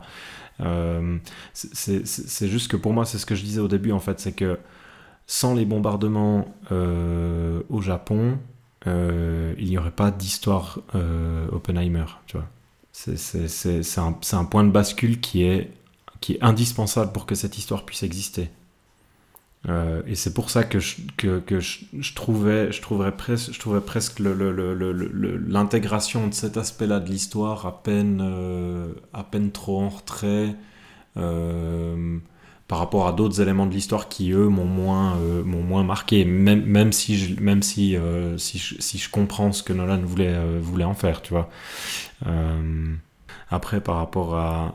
En, en fait, en fait ce, que, ce que je trouve intéressant, c'est qu'au final, le film épouse vraiment, vraiment le point de vue de, de Oppenheimer presque sur ça. Alors, au-delà de la, de la réplique finale qui, elle, exprime peut-être ce que, ce que Nolan veut dire, mais le film en lui-même, euh, il, épouse assez, assez bien le point de vue d'Oppenheimer. Là, j'ai regardé l'autre jour une. J'ai voulu regarder un peu deux, trois interviews de du vrai Oppenheimer en fait de lui Euh, il y en a y en a une qui était euh, enfin qui, qui résume vraiment assez bien tout ce que tout ce que dit le film sur le personnage où un journaliste lui demande mais mais au final est-ce que euh, est-ce que vous pensez que ça a été une bonne chose de, de bombarder euh, le Japon avec ces deux ces deux bombes? Et, euh, il a exactement enfin il a ce qu'il raconte c'est plus ou moins ce que dit ce que dit le personnage d'Oppenheimer dans tout le film. C'est c'est que c'est que lui-même il n'arrive pas vraiment il pas vraiment à dire si c'était si le fait de bombarder euh, enfin il, il va pas dire que c'est une bonne chose mais par contre ce qui ce qui ce qu'il dit c'est que c'était une chose qui à ce moment-là était nécessaire. Euh, et que c'était euh, c'était plus ou moins la seule option qu'ils avaient sous la main pour limiter le nombre de le nombre de, de victimes vu qu'apparemment euh, s'ils n'avaient pas fait ça il aurait fallu euh, il aurait fallu envahir euh, toute l'île et, et ça aurait embourbé le, le conflit sur un nombre incalculable d'années et ça aurait Ouais. fait probablement dix fois plus de victimes quoi. Il épouse la rhétorique américaine. Quoi. Ouais, c'est ça. Alors après, après, il dit ça en interview. là, en l'occurrence, c'est quand même pas mal d'années après Ouais, coup. Est-ce que, mais, mais au final, c'est toute l'ambiguïté du personnage, tu vois. Est-ce que c'est vraiment son point de vue ou est-ce que c'est juste le discours Alors justement, euh, des effets euh, qu'auront eu les bombes sur les Japonais, il en sera question dans le deuxième film euh, dont on va parler puisqu'il s'agit de Pluie Noire de Shoei Imamura sorti en 1989 et qui raconte, en fait, qui commence littéralement au lendemain, le jour même, le, 6 août 45, juste quelques minutes avant le, la première bombe, le largage de la première bombe sur Hiroshima. On va suivre l'histoire de quelques personnages d'une même famille, et notamment une femme, une jeune femme qui s'appelle Yasuko, et qui euh, s'apprête à rejoindre son oncle, qui est militaire, euh, tout près de Hiroshima, donc dans, la région d'Hiroshima, au moment où la bombe est larguée. Et après quelques images des, des, effets immédiats de la bombe, eh on va suivre sur plusieurs années le destin de ces quelques personnages qui vont subir, soit au moment du largage, soit dans les jours euh, qui vont suivre, des radiations et qui vont vivre avec l'ombre de cette menace qui plane sur leur tête, à savoir euh, est-ce qu'ils vont être malades, quand est-ce qu'ils vont être malades, et puis euh, à quelle vitesse vont se développer les signes de la maladie que, que vont créer les, les, les radiations sur eux. Tu as parlé avant dans ton texte d'introduction, Jean, le nom que les Japonais ont donné à ces victimes de la bombe, les euh, Ibakusha, donc euh, les personnes qui ont vécu avec les séquelles euh, de, des radiations émises par la bombe d'Hiroshima et la bombe de Nagasaki. donc un film qui va, lui, se concentrer essentiellement sur ces personnages, sur leur destin personnel et sur leur manière de vivre. C'est une forme de communauté en fait d'individus qui essayent de vivre tant bien que mal avec cette malédiction qu'ils portent et cette épée de Damoclès qui, pèse sur eux. Euh, par rapport à l'issue de leur destin qui sera de toute façon funeste, mais on ne sait pas vraiment à quel rythme. Euh, film tourné en noir-blanc, euh, même s'il est sorti en 1989, il y a, euh, Imamura avait tourné une première scène, une scène d'ouverture en couleur et une fin en couleur, mais qui ne font pas partie du montage définitif. Je ne sais pas si vous les avez vus, on aura peut-être l'occasion d'en parler, parce que la fin alternative d'une vingtaine de minutes est disponible. donc film qui s'intéresse essentiellement au destin intime d'une poignée de personnages. Qu'est-ce que vous en pensez? On va commencer par toi, Jean, qu'on n'a plus entendu depuis un moment. Quelle est ta relation à ce Imamura un film que j'aime beaucoup. Euh, pas mon Imamura préféré euh, pour autant, mais, très frappant. Euh, très frappant pour, pour deux aspects qui seraient caractéristiques de, de son œuvre. Le, la première chose, et ça c'est ponctuel, c'est pas sur l'entier du film, mais c'est c'est quelque chose que, que, lui fait très très bien. Il y a une forme de, de sardonisme mélodramatique qui, je vois un peu que lui, qui, juste à l'instant, qui, qui, pratique ça de cette manière, mais je pense au, à la partie atroce sur le, le, bombardement. Euh, et euh, par exemple, ce, petit garçon qui a, qui a, plus ou moins fondu, hein, qui, qui, a, des doigts. Alors, oui, vraiment fondu, qui, qui traîne, enfin, une sorte de momie qui, qui court vers son frère et qui lui dit Je suis ton petit frère, je suis ton petit frère. Et l'autre, en état de choc, qui lui dit Mais tu ressembles à rien, comment je peux savoir que t'es mon frère C'est ça ressemble à une mauvaise blague et c'est absolument déchirant en fait. Et, euh, et c'est quelque chose que euh, euh, ouais de particulier qu'il a qu'il a très bien pratiqué dans, dans, sa filmographie. Sinon de manière plus générale. Le, le, petit frère, le petit frère doit aller jusqu'à lui montrer sa ceinture qui a presque fusionné avec sa chair. Hein. Enfin on comprend que la, la ceinture est à, peine visible, qui a un signe. Il doit lui donner un détail précis pour que l'autre clique. Ouais, c'est juste c'est physique même, c'est pas juste une anecdote. Ou... Et, euh, et, le rapport à l'intime, euh, aussi parce que euh, enfin, le, Japon est un peu loin de nous, je pensais moins à cet élément culturel, mais de la, charge de honte et le, poids conjugal que c'est pour les, personnes qui avaient eu des radiations, étant donné que c'était jusqu'à très tard en fait pas clair que ça, ça ne se transmettait pas enfin l'élément de, conjugalité et de, simple de, blessure intime pour pour les personnes qui ont vécu ça assez Ça, ça, allait même jusqu'à créer une communauté à part, quoi, une communauté même mal vue par certains Japonais, euh, un peu comme les vétérans de la guerre du Vietnam, quelque part, euh, aux États-Unis. quoi. L'union du, de ce garçon, qui est ce qu'on appelait euh, peut-être pas encore à l'époque du stress post-traumatique, et, et, et, cette pauvre fille mourante, et, oui, c'est frappant.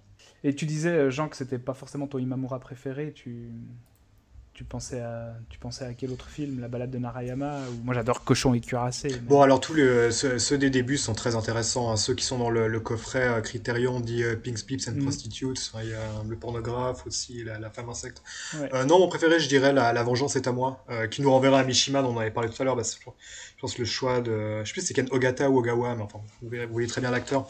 Ken Ogata. Ogata, merci. C'était ouais. Ogata. Euh, dans, dans Mishima est, je pense, très inspiré de, de, de son rôle absolument fou dans, dans ce film de, de tueur en série. euh. Ouais, je vais pas m'étendre dessus, mais c'est euh, à redécouvrir quand même Imamura. C'est pas, c'est pas le, j'ai l'impression le, le, le cinéaste de cette euh, génération contestataire. Le, enfin non pas qu'il soit non plus. euh, totalement méconnu, mais c'est pas, c'est pas, ouais, c'est pas Ushima, c'est pas le, le plus fréquenté. euh, ça, ça vaut la peine d'y d'y revenir. Les autres, qu'est-ce que vous pensez de Pluie Noire? En fait, ça fait, ça fait un moment j'avais regardé 4 ou 5 films d'Imamura à la suite, il y a. Je sais plus, un an et demi, deux ans peut-être. Un truc comme ça. Donc Black. euh, pardon, Pluie Noire en faisait partie. et Donc euh, je pense que. Euh, je- euh, pardon, les, les titres en français, je sais plus. T'avais dit quoi? Co- Cochon et cuirassé, c'est ça? Cochon et cuirassé. Ouais, ouais. je pense que c'est celui qui a le plus marqué. Euh, la femme insecte aussi, peut-être celui qui m'a. Un de ceux qui m'a le moins plu, peut-être la femme insecte. Euh, Il y avait aussi euh, Intentions of Murder. Euh, je sais plus comment Euh, ça bah, s'appelle. c'est la vengeance, est- c'est la vengeance est à moi, je crois. Non, alors non, c'est pas ça. C'est euh, c'est euh, c'est le, film où la femme elle est complètement isolée là en fait. Euh, enfin, il y a- il y a- elle se fait elle se fait agresser au début du film genre. Et son violeur arrête pas de revenir vers elle pour lui proposer de Ah oui, Dés- désir meurtrier. voilà c'est ça. Ça c'était c'était en fait en fait il y a plein de choses intéressantes, mais c'est en fait il y a un aspect quasiment misanthrope.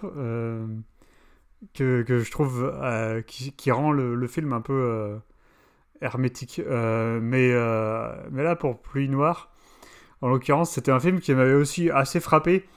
Y y a- en fait, c'est un film qui baigne dans cette espèce d'incertitude où on sait pas, les personnages savent pas s'ils vont finir par tomber malades et surtout ils savent pas si, si en fait, ce qui, ce qui, ce qui frappe aussi, c'est leur, leur combat pour essayer de finalement de se faire accepter des autres personnages qui savent que ce sont des gens qui ont été exposés à, la déflagration. Euh, et donc qui les ostracisent et, euh, je, trouve, que c'est un, point de vue assez euh, assez touchant. Mais il y a surtout une scène qui me qui me revient. C'est peut-être aux trois quarts du film un truc comme ça où il y avait euh, un des personnages qui se remémore en fait il est en train de parler. Et il dit à chaque fois que j'entends que j'entends le bruit des moteurs ou des trucs comme ça, euh, j'ai des images qui me reviennent et, euh, et, voit des images de la guerre en fait. Et en fait, à ce moment-là, c'est dans une pièce qui est assez sombre et en fait, il y a un spot de lumière qui arrive sur le personnage. Ah ouais, vous super, vous souvenez, hein Ouais. Et enfin, il y a, y a aucune, il y a, y a pas de, dans mon souvenir en tout cas, il n'y a pas de, de justification diégétique à ce, à, à- à- à cette, euh, à cette mise en scène en fait. Et, Non, non, pas du. Et j'ai trouvé, j'avais trouvé ça surpuissant. Euh, j'avais, j'avais trouvé que ça, que l'émotion du moment justifiait entièrement cette prise de liberté en fait euh, dans la maison. En fait, c'est juste que t'épouses à ce moment-là son point de vue à lui, Ouais. quoi, sa, sa propre sub- subjectivité qui revit le traumatisme euh, Ouais. des moments où il avait à. Et il, est- et il- et il le mime en même temps. Là. Il, Ouais. bouge. Euh, c'est très théâtral. C'est très théâtral ce moment. il, fait, il dit ah, Je tombe dans un trou, hop, il saute, et puis euh, il dit ah, Je vois les tanks passer au-dessus de moi, et tout ça. Et, euh, et ça, je trouvais que c'était un, un moment, de, euh, un moment de, de pur cinéma, en fait, qui, qui faisait vraiment ressentir ce que le personnage, la détresse du personnage dans laquelle il se trouvait, qui est un parfait Mm. exemple de, de PTSD, euh, comme tu disais, genre. Ouais, ouais. Et c'est d'autant plus touchant que c'est le moment en fait où il discute avec euh, Yasuko, Mm. euh, où il se livre pour la première fois d'une manière intime, et c'est la première fois aussi où dans le film tu comprends qu'en fait les deux vont pouvoir tisser une relation amoureuse. Parce que jusqu'à ce moment-là, le personnage ben, de cet homme qui a été, enfin, qui est traumatisé, tu, tu l'aperçois comme tous les autres personnages comme un fou. Mhm. Et en fait, tu comprends que quand il n'y a pas de bruit de camion, il a toute sa lucidité et c'est un être Ouais. particulièrement touchant. Donc euh, cette émotion, elle est décuplée parce que tu as cet amour euh, naissant qui apparaît juste à ce moment-là. ouais. Seb? Euh, pour moi, c'était une découverte. Accessoirement, c'était aussi une découverte du réalisateur parce que j'ai quelques films en réserve de lui, mais c'était, sauf erreur, ça devait être le premier que je voyais. Comme tu es dans ta période de rattrapage de classiques japonais. Je, j'essaye de rattraper un peu des trucs. C'est... T'as lesquels en attente Je sais rien, j'ai, une montagne de trucs en attente. Je, pensais de lui. Ah, de lui, euh, de, ah oui, excuse. Alors de lui, là, j'ai justement La Vengeance est à moi, là, que j'ai reçu l'autre jour. J'ai euh, Narayama et j'avais chopé le Blu-ray du Profond Désir des Dieux. Et je me demande si je ne l'avais pas regardé un soir de coma et que je l'ai complètement oublié. Euh, je sais plus. Mais là, en l'occurrence, il me semble que c'est le premier Mamura que je vois. Euh, enfin bref. Mais du coup, non, j'ai vraiment énormément aimé. Euh, un truc qui m'a frappé en fait, c'est que je me suis lancé dans le film sans euh, trop me renseigner. J'ai pas regardé euh, quand est-ce que ça avait été tourné, dans quelles conditions, etc. Et en fait, Et tu pensais que ça datait des années 60 ben, en regardant le film C'est ça, c'est ça, exactement ça. En fait, en arrivant en fin de film, il y a quelques trucs qui m'ont mis un peu la puce à l'oreille au niveau des, euh, des maquillages euh, dans, les, dans les scènes qui suivent le bombardement, où je me suis dit, purée, euh, ils, sont, ils, ont, ils ont sorti des maquillages assez impressionnants pour l'époque et tout. Ils ont de l'avance sur le go. Ouais, non, mais c'est ça, vraiment, vraiment. Je me suis dit, j'étais là, ok, putain, ils se sont, il s'est vraiment lâché. Après, je me suis dit, ok, c'est un film sur, sur le bombardement, donc peut-être que ça, ça, ça, leur permettait d'aller aussi loin et de pas de ne pas euh, censurer euh, cet aspect-là. Et, et, pour moi, c'est vraiment une des forces du film, en fait, c'est qu'il a, il a ce côté très, très intemporel. bon, de, toute façon, le fait d'opter pour du noir-blanc, ça aide, mais dans, le, dans, dans, sa manière de filmer, dans son, dans son travail de cadrage, de montage, il y a un truc, un truc assez intemporel qui fait que le film aurait pu être réalisé dans les années 50, 60, 70 euh, sans, qu'on, sans que ça nous mette vraiment un puce à l'oreille. Donc ça, c'est vraiment une des, une des choses qui m'a énormément plu. Après, moi, j'ai, beaucoup aimé la construction. Euh, où on alterne au début avec quelques allers-retours, où on revient sur, euh, sur l'événement du bombardement pour finir, et enfin pour gentiment en fait le, le laisser derrière les personnages et les laisser vivre en fait dans le présent. Euh, et je trouve que c'est fait de manière assez, euh, assez sensible, en fait, où on, où on, va, on, va, on va les accompagner dans leur trauma, mais ensuite on laisse ça derrière pour pas, euh, pour pas non plus alourdir le film. et en l'occurrence, j'ai vraiment trouvé, même si la première partie a quelque chose d'assez d'assez éprouvant, je trouve que toute la fin, en fait, euh, jusqu'à jusqu'à ce plan final où, euh, où l'oncle se retrouve tout seul euh, est vraiment est vraiment très émouvante quoi. Mais non sinon vous avez un peu dit vous avez dit, dit le plus important je pense. Mais ouais en l'occurrence c'était vraiment une, une, découverte magnifique. Par rapport à l'évolution que tu évoquais moi il y a quelque chose que j'adore dans le film c'est la manière de traiter des ellipses où en fait chaque ellipse puisqu'elles deviennent de plus en plus importantes et de plus en plus euh, grandes. On saute à chaque fois des, des, enfin des, des, laps de temps plus importants.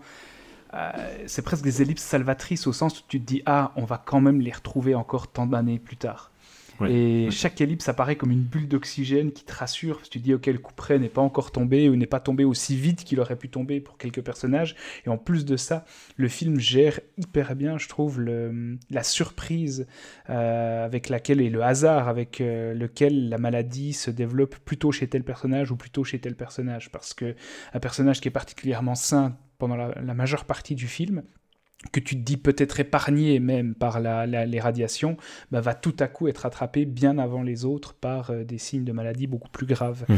Et je trouve qu'il y, a, y a cette angoisse qui pèse euh, de, manière permanente sur le film, d'autant plus que justement, tu ne sais jamais vraiment où le mal va frapper et chez qui il va frapper le plus vite et ça, ça te crée une, une, empathie et une proximité avec les personnages que je trouve vraiment dévastatrice. et c'est ouais, c'est hyper bien.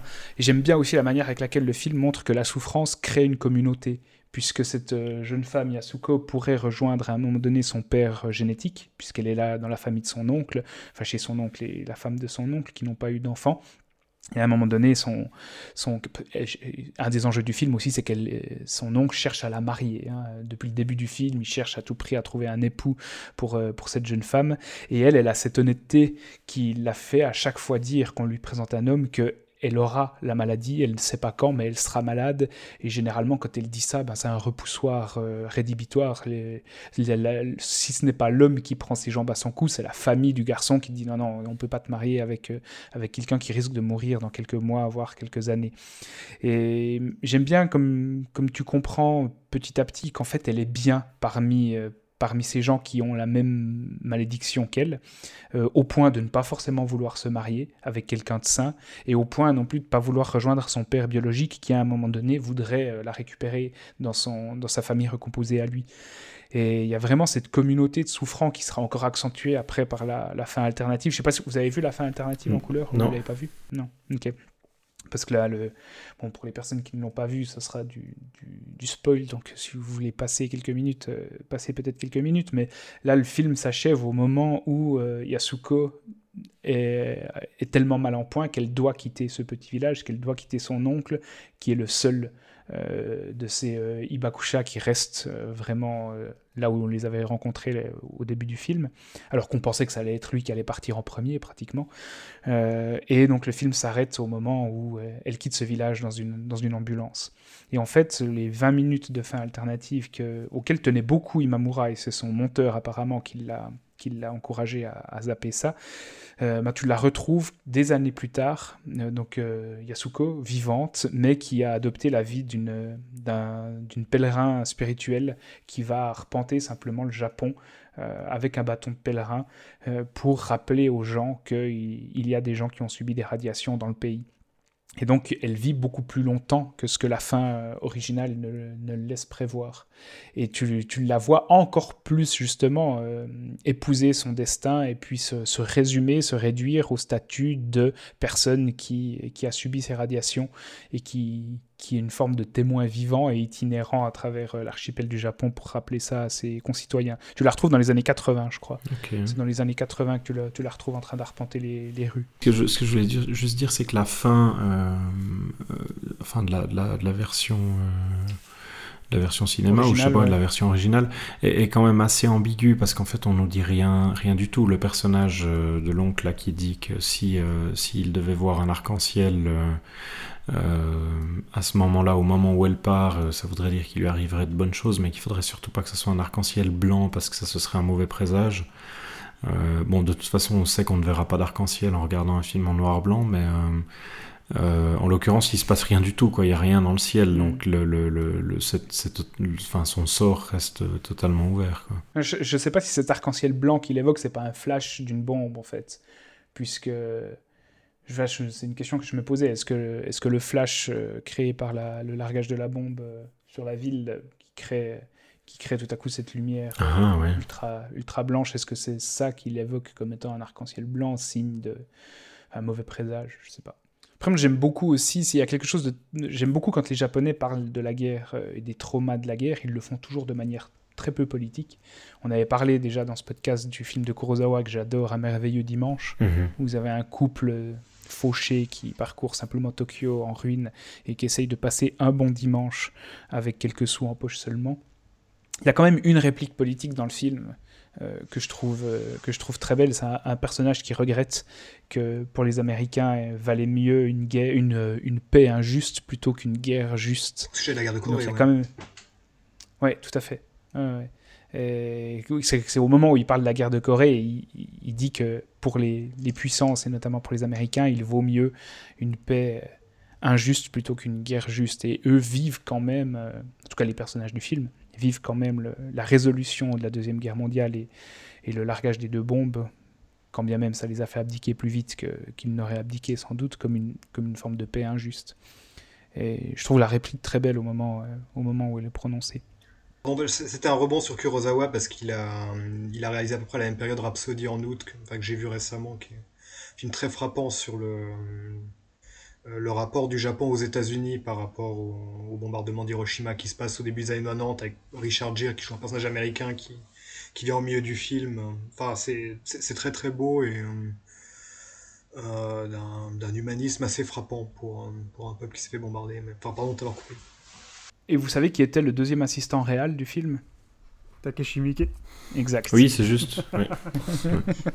Takeshi Miike qui apparaît dans les, dans les bonus du Blu-ray de Jokers euh, en interview où il dit qu'il s'était particulièrement fait maltraiter par Imamura qui était un véritable tyran sur le, sur le tournage. Imamura a été l'assistant d'Ozu et, et détestait le- son cinéma. Euh, Peut-être que le, le, le rapport au mariage dans ce film a aussi un, un élément de réponse Ah ouais. indirect hein, enfin, aux intrigues À Ozu. caractéristiques de- d'Ozu. Belle filiation en tout cas, Ozu, Imamura et ensuite Takeshi Miike. Ça en dit assez part, long pays. Miike est l'héritier d'Ozu. Faut, faut voir qui était le deuxième assistant sur le plus grand film de Mickey. C'est ça. ouais. On aura le prochain grand réalisateur japonais.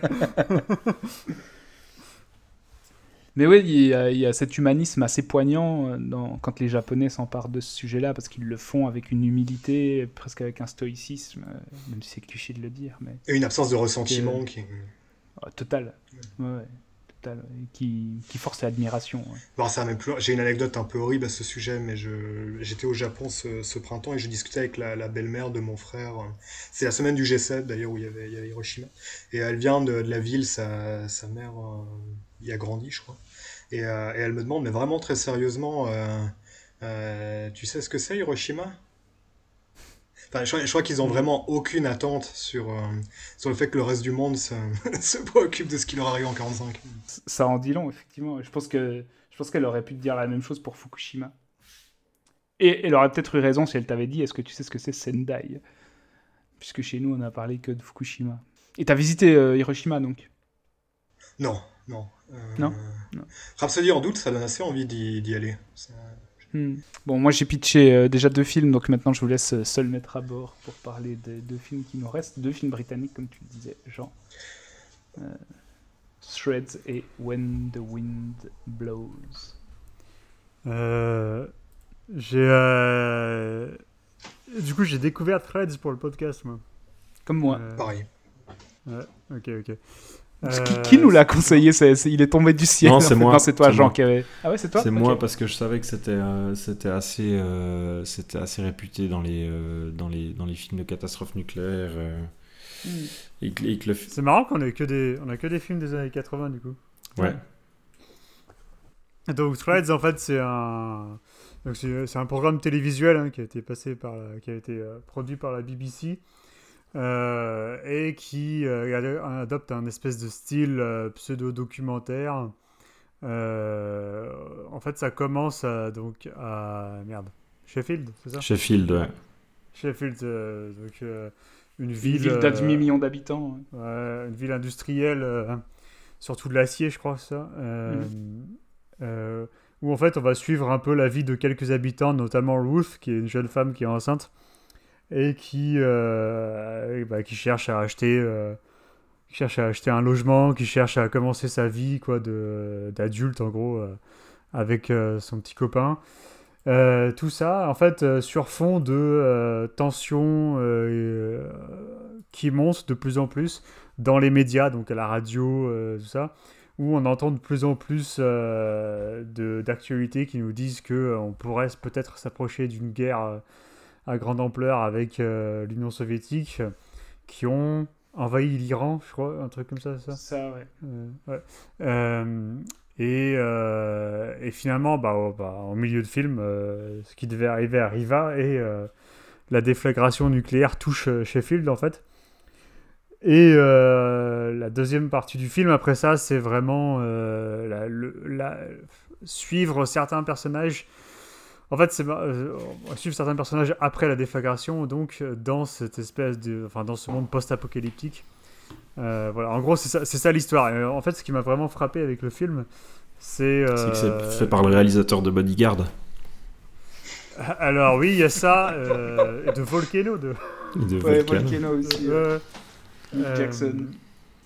Et euh, non, c'est- ce qui, ce qui me frappe, c'est que c'est vraiment euh, la- le, niveau de recherche en fait qui semble avoir été euh, mis dans le film en termes de retombées, pas même, même pas que de retombées, en termes de euh, voilà, en termes de, de montée progressive dans la, dans la tension, dans la dans l'anxiété euh, sociétale et de retomber sur à tous les niveaux, donc bah, physique, civilisationnel, économique, psychologique, humain, quoi, dans les, même dans les rapports humains. Euh, et euh, enfin, et les retombées même avant la déflagration avec euh, les, les gens qui, euh, qui, qui se ruent dans les supermarchés pour acheter des trucs. euh, Mhm. euh, voilà, où, où tout, tout, tout, en fait, la société entière se disloque en fait à, à l'approche de, de, de cet événement. Et en fait, c'est vraiment un téléfilm qui. Enfin, il n'y a aucune. C'est. euh, comment, comment dire il y a- C'est sans, c'est sans pitié, quoi. C'est vraiment. euh, c'est vraiment un téléfilm sans pitié qui nous épargne rien visuellement, qui nous épargne rien euh, émotionnellement aussi. Ou, Ouais, c'est enfin, c'est hyper méthodique. Ouais, ouais. Et, et, et- et malgré tout, je trouve que ça fait pas dans le sens sensationnalisme en fait. C'est c'est c'est pas c'est pas putassier en fait. C'est ça qui est c'est ça qui est assez impressionnant. Il y a, il y a des choses, enfin, surtout dans la deuxième partie du film où enfin, j'admire j'admire vraiment la première partie où cette montée en puissance de l'anxiété Mhm. euh, se fait ressentir en fait. Euh, et il y a- en fait, il y a des choix dans le film qui sont vraiment couillus. Par exemple, ben, le copain de Ruth, bah, il disparaît. Mm. Euh, on sait, on sait pas ce qui lui arrive. Enfin, on suppose qu'il a été euh, désintégré, quoi. Euh, mais euh, on, on le revoit pas, quoi. Et à un moment, c'est son pote, je crois, qui retrouve Ruth Oui, oui. euh, après la déflagration. Et il évoque, ils évoquent le gars, mais en fait, ils ont, ils ont même plus la force de- d'en faire le deuil, en fait. C'est euh, D'envisager qu'il soit mort. ouais. ouais, ouais, ouais. Il se demande où il est. Ouais, il se demande où il est, mais c'est quasiment une arrière-pensée, quoi. Euh, et même, euh, bon, gros spoiler évidemment, hein, attention. Mais euh, Ruth donne, euh, donne naissance finalement à, à une fille euh, qui a l'air euh, qui n'a pas qui a l'air de ne pas avoir été affectée par euh, par la radiation tout ça. Enfin, elle a l'air en bonne santé quand elle naît, quoi. Et, euh, et genre une dizaine d'années plus tard, Ruth meurt et sa fille vit ça comme un, un moment comme un autre dans sa vie en fait tellement bah, tout ce qu'elle a vécu c'est c'est ce monde post-apocalyptique et donc pour elle c'est c'est une occurrence normale dans sa Mhm. vie de tous les jours Au moment où elle est mourante sur le lit et presque en état de zombie, elle, lui, elle la réveille, la fille la réveille en lui disant il faut aller travailler, Euh, il faut aller au champ. Quoi.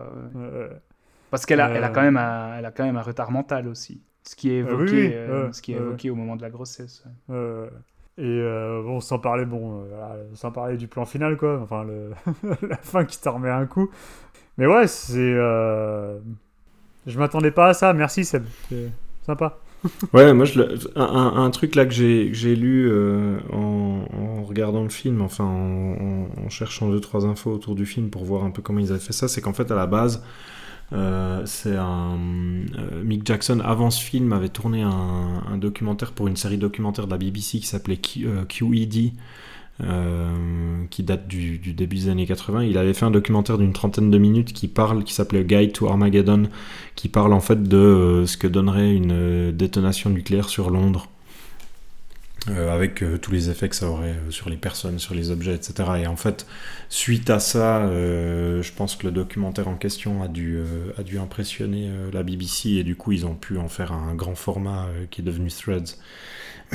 Mais en fait, euh, je- moi j'en ai- j'en avais surtout entendu parler. euh, le, film a un peu sa petite réputation, surtout en Angleterre, parce que le film apparemment a, a l'air d'avoir euh, traumatisé une génération entière.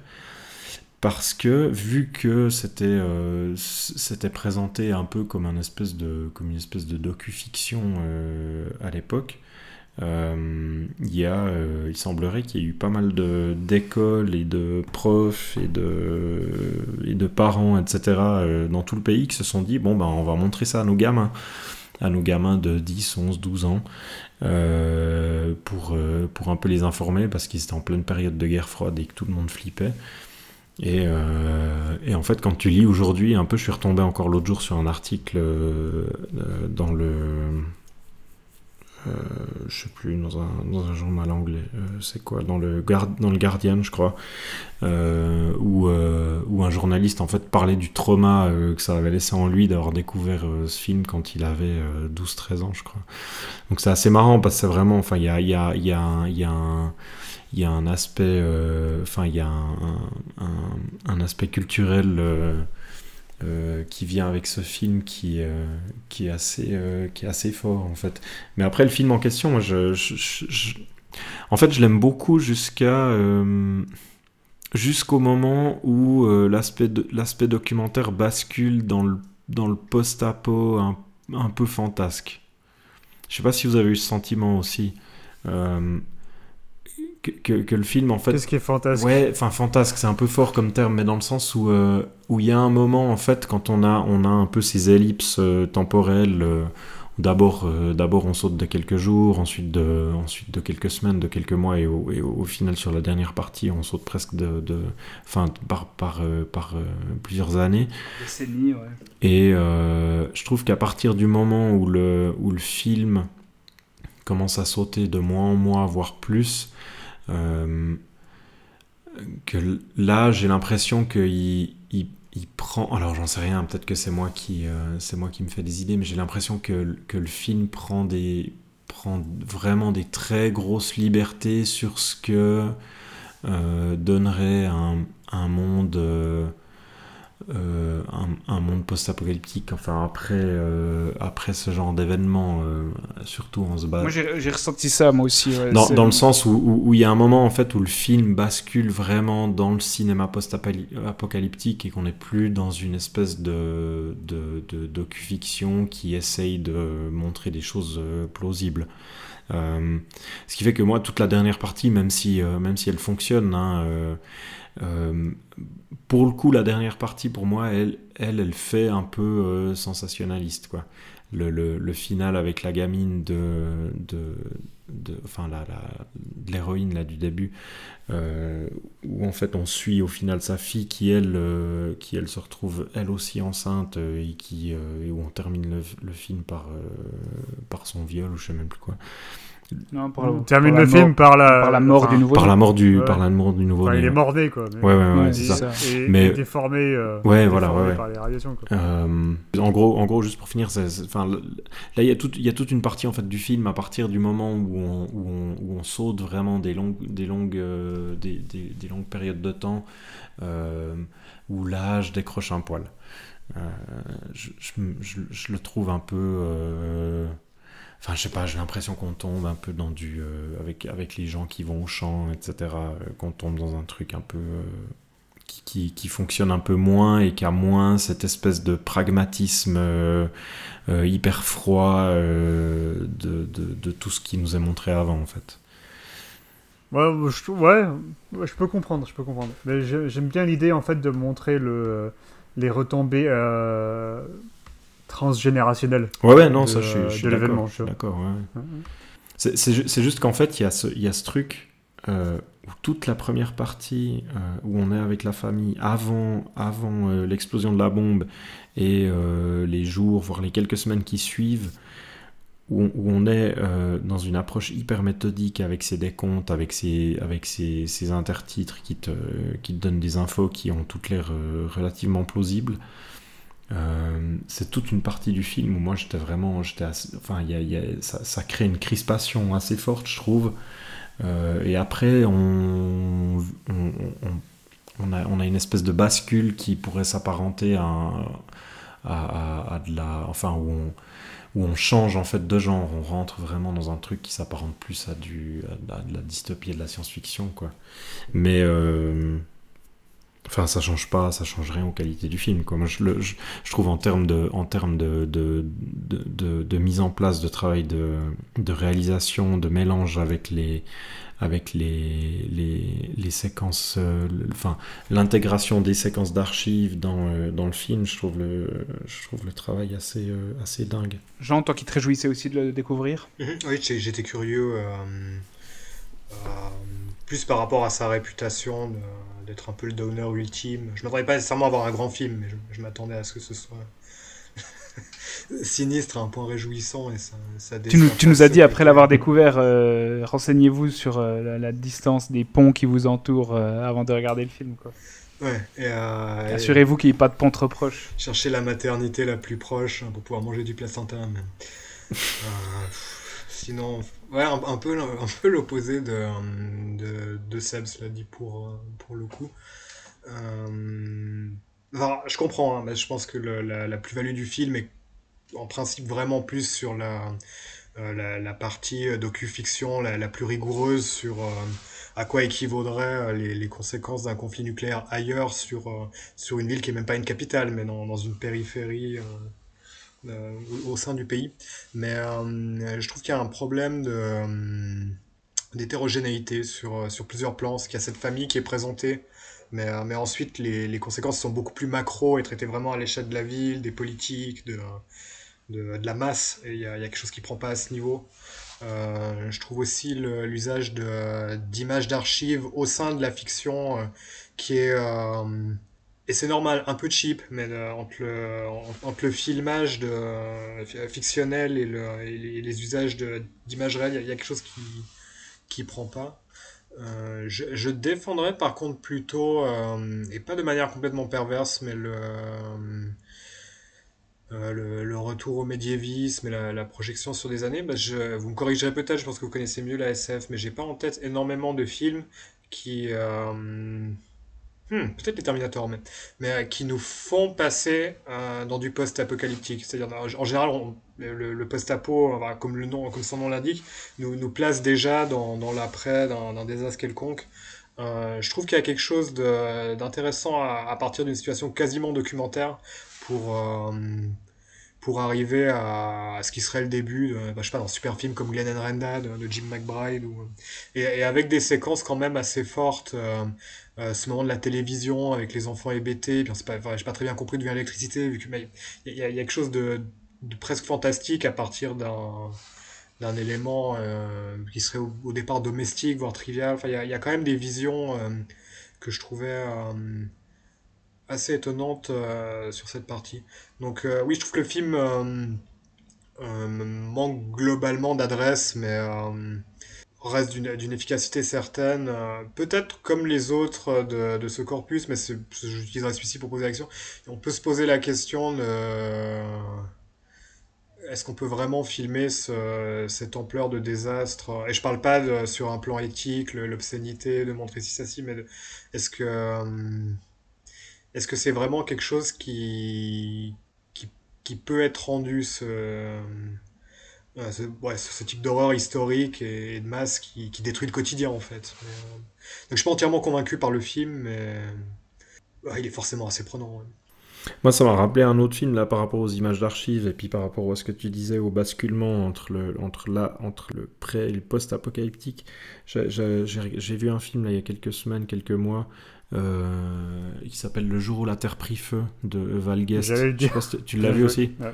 Euh, Ouais, il est sorti là il y a pas longtemps dans la collection euh, euh, Make My Day, là, les, les Blu-ray euh, chez Canal. t'aurais, ouais. Ouais, exactement, chez euh, Toré. Euh, Il y, a, il y a un peu de ça, il y a, il y a ce basculement et il y a aussi euh, ce mélange assez. euh, enfin, cette intégration assez, euh, assez dingue des images d'archives euh, où ils vont ensuite récupérer juste un petit, un, un petit aspect, ils vont prendre un aspect de, la séquence d'archives pour ensuite la reconstituer dans le film et placer les personnages dedans. Euh, on, sent que dans euh, Threads, ils essayent de faire quelque chose de, similaire, mais d'un peu plus, euh, un, peu plus bourrin, quoi. C'est un peu plus brouillon. Il y a ce côté, enfin, qui est en plus renforcé par l'image assez dégueulasse globalement du film.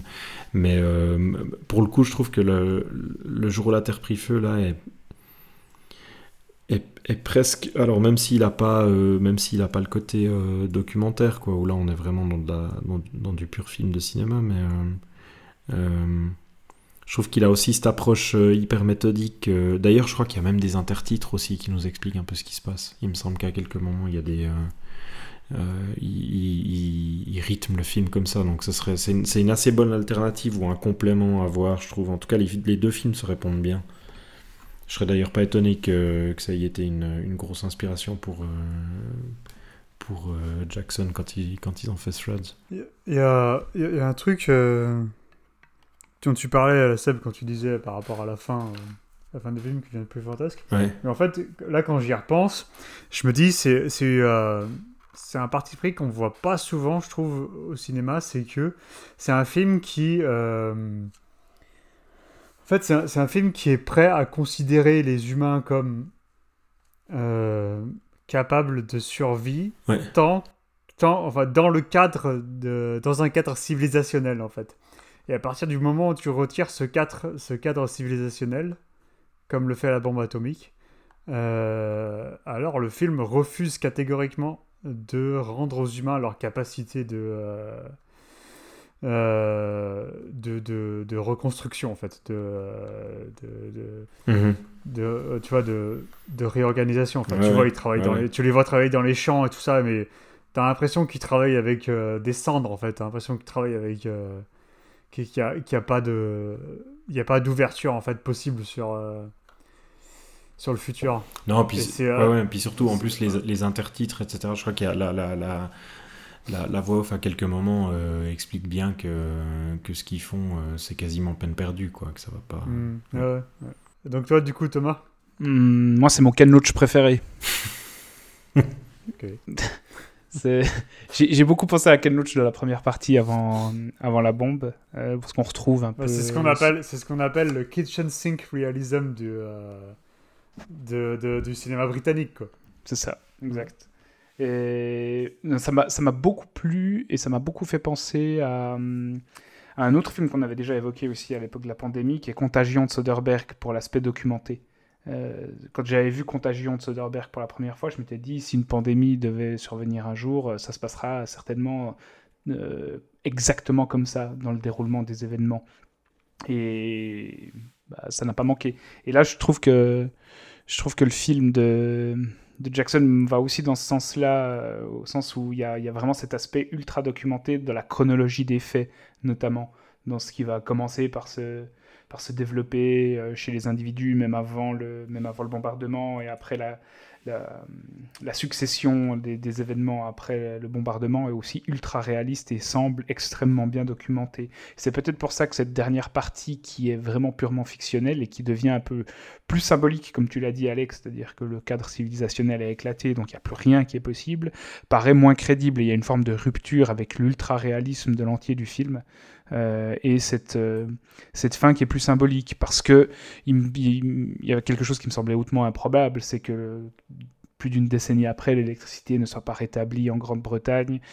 Euh, J'ai l'impression qu'un pays se relèverait quand même technologiquement, en tout cas plus rapidement que ce que laisse entrevoir le film. Mais il y a une, forme de, fin de civilisation totale qui vaut ce qu'elle vaut pour, pour sa portée symbolique, qui est intéressante aussi, mais qui me paraissait un peu en, en décalage avec le, la- la- l'approche ultra réaliste, ultra documentée de presque l'intégralité du film.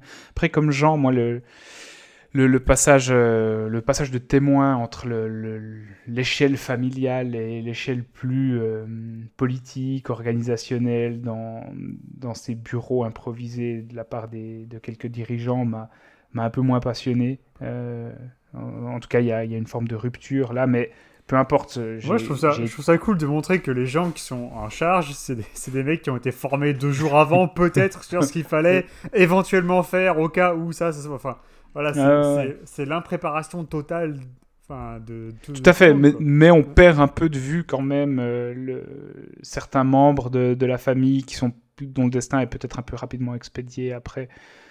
Mais hum, j'ai trouvé ça assez troublant euh, que ce soit produit, diffusé par la BBC. euh.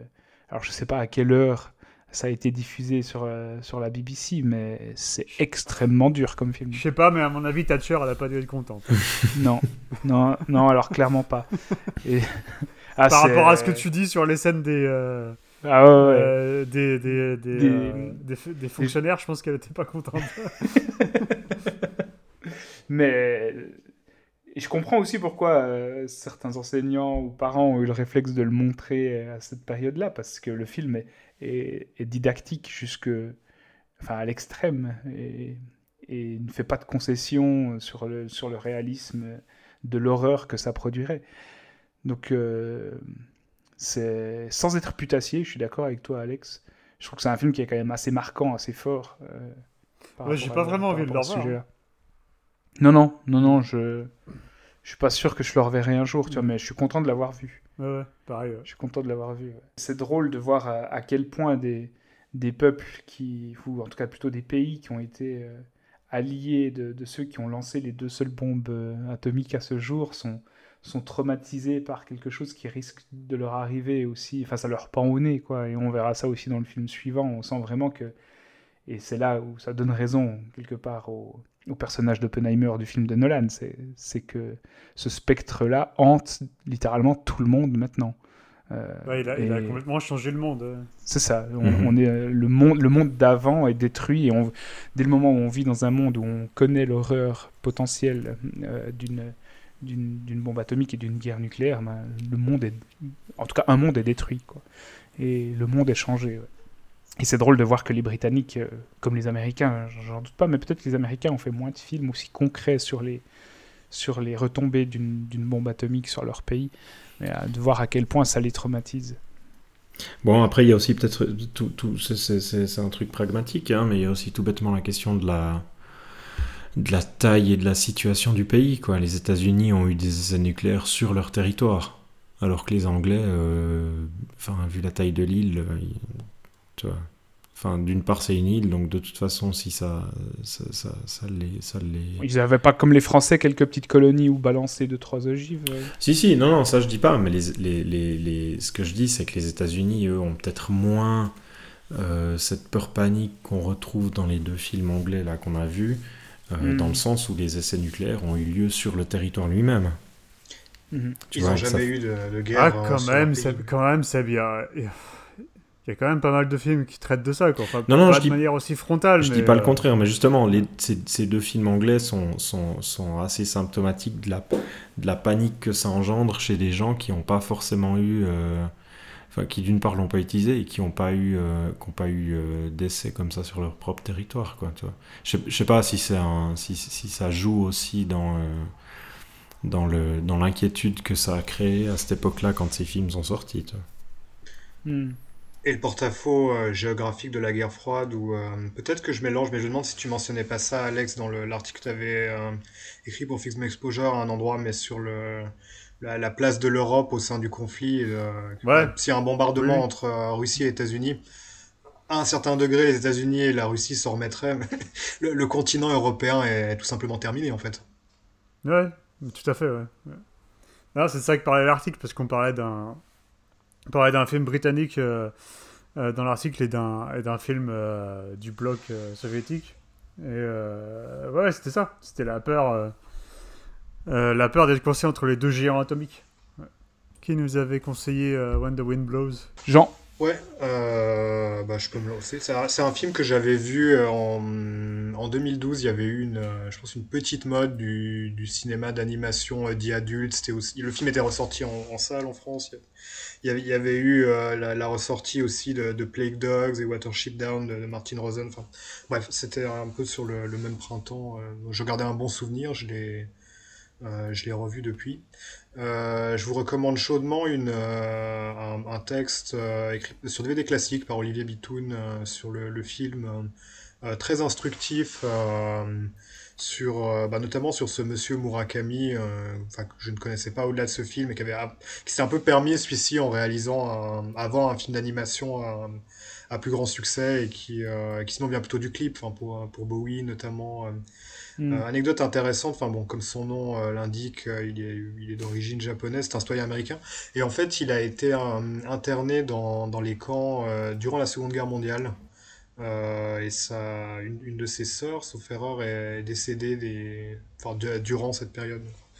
Euh, vous aurez peut-être noté, euh, bon, certes, c'est lié à la défection de Bowie qui a juste laissé une chanson, mais la participation de Roger Waters à la musique, le, le film est assez connoté politiquement, pour ainsi dire, durant cette période des années 80 et de, de qui, qui exacerbe les, ouais, les tensions entre les, les deux blocs. Euh, c'est un film d'animation avec, euh, avec euh, des, des, prises de vue réelles aussi. On pourra peut-être discuter de. Je sais pas trop ce que vous en pensez. J'ai pas une grande opinion là-dessus. Le, mélange des, supports au niveau plastique. Enfin, honnêtement, je trouve que ça marche assez bien, mais, mais j'entendrais quelqu'un qui trouverait ça balbutiant dans le procédé. Euh, bon, l'intrigue est au fond très simple, c'est qu'on suit le, quotidien d'un couple d'anglais qui euh, qui ont qui sont assez âgés, qui ont un enfant euh, avec lequel ils s'entendent bien, mais qui voient un peu moins depuis qu'il est en école d'art. Enfin, une petite intrigue du genre et qui sont de la on va dire entre l'aristocratie ouvrière et la classe moyenne euh, très inférieure. Euh, on est dans les années 80, ils ont, ils ont connu l'esprit de 45, ils sont... c'est une génération qui a été portée par un certain optimisme euh, que le film va satiriser, puisque notamment le, le, le mari entre les deux euh, essaye de faire contre mauvaise fortune bon cœur euh, jusqu'au pire des, des, des conséquences d'un de, de, radiation nucléaire. Et euh, le, le, le, film commence avec euh, des, des, informations sur, euh, sur l'exacerbation du, oui, du, conflit de la guerre froide. Là, c'est plus comme Fred, où l'argument serait avec l'Iran, mais enfin, c'est la même idée qu'il va y avoir un incident nucléaire qui, qui, qui par effet de, enfin, qui par cause à effet crée un, bouclier général. Euh, pardon, je sais pas l'expression technique, je pense que vous comprenez l'idée. Euh, monsieur, au départ, est, plus conscient de, de, par sa consommation des médias de, de la question que, que madame, qui est, qui est, assez rêveuse à sa manière. Mais euh, de manière intéressante, les choses se retournent un peu euh, à partir du moment où il y a un moment de réel et c'est lui qui s'avère de plus en plus, j'ai pas envie de le traiter de crétin parce que ce qu'il est tellement horrible qu'il n'y a, pas vraiment de Oui, c'est ça qui est très étrange, c'est un film qui crée presque une envie de se, de, se moquer de la bêtise de personnages qui, sont dans une situation de détresse qui est, qui est assez déchirante en fait. Mais euh, vient un bombardement euh, qui n'a pas lieu là où ils sont, aussi en périphérie anglaise. On n'est pas, on n'est pas à Sheffield, on n'est pas, on n'est pas à Londres non plus. C'est plus perdu. Et euh, ils ont, ils ont été bien diligents, donc ils, ont, ils ont mis un petit canapé euh, pour faire une paroi dans, leur salon. Ils sont, ils se sont protégés et, ils attendent la venue des secours en fait une fois que. Une fois que le, bombardement a eu lieu et le, film suit la, rapide détérioration de, leur santé. Il y a un élément un peu curieux, c'est que le film satirise aussi euh, des, mesures sanitaires qu'ils sont pas capables de prendre parce qu'ils n'ont pas été assez informés. Donc ils, se nourrissent euh, de produits qu'ils n'ont pas protégés, ils boivent de l'eau de pluie. Mais euh, en même temps, les, les, conséquences à long terme que ça aurait sont un peu dérisoires vu qu'en réalité ils vont mourir très vite. Et, et le film suit presque tel une balade mélancolique. Euh, l'agonie euh, pleine de déni et, d'affection entre deux de, de, ces vieilles personnes. C'est aussi bêtement, je pense, un film sur la vieillesse, enfin deux personnes qui, qui dérivent jusqu'au décès. Il y a une dimension existentielle qui, euh, qui, qui, dépasse l'argument géopolitique. Euh, un film plastiquement très inventif, euh, touchant.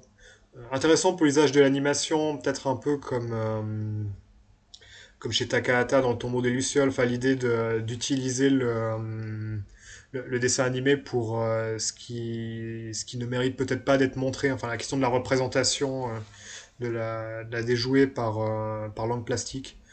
Euh, ça peut paraître étrange d'utiliser ce mot pour, pour ce film mais j'ai du plaisir à, le revoir. Je sais pas ce que vous en avez pensé.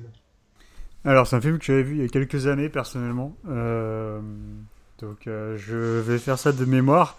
C'est un. C'est marrant. Ça avait paru être un. Comment dire un, petit bonhomme de film en fait. Euh, un, film touchant, un peu didactique, qui met bien en scène cette espèce de flegme britannique. Où, en fait, cette idée que, euh, vu que les personnages sont des, personnes âgées, en fait, cette idée qu'ils ont déjà vécu la guerre, quoi.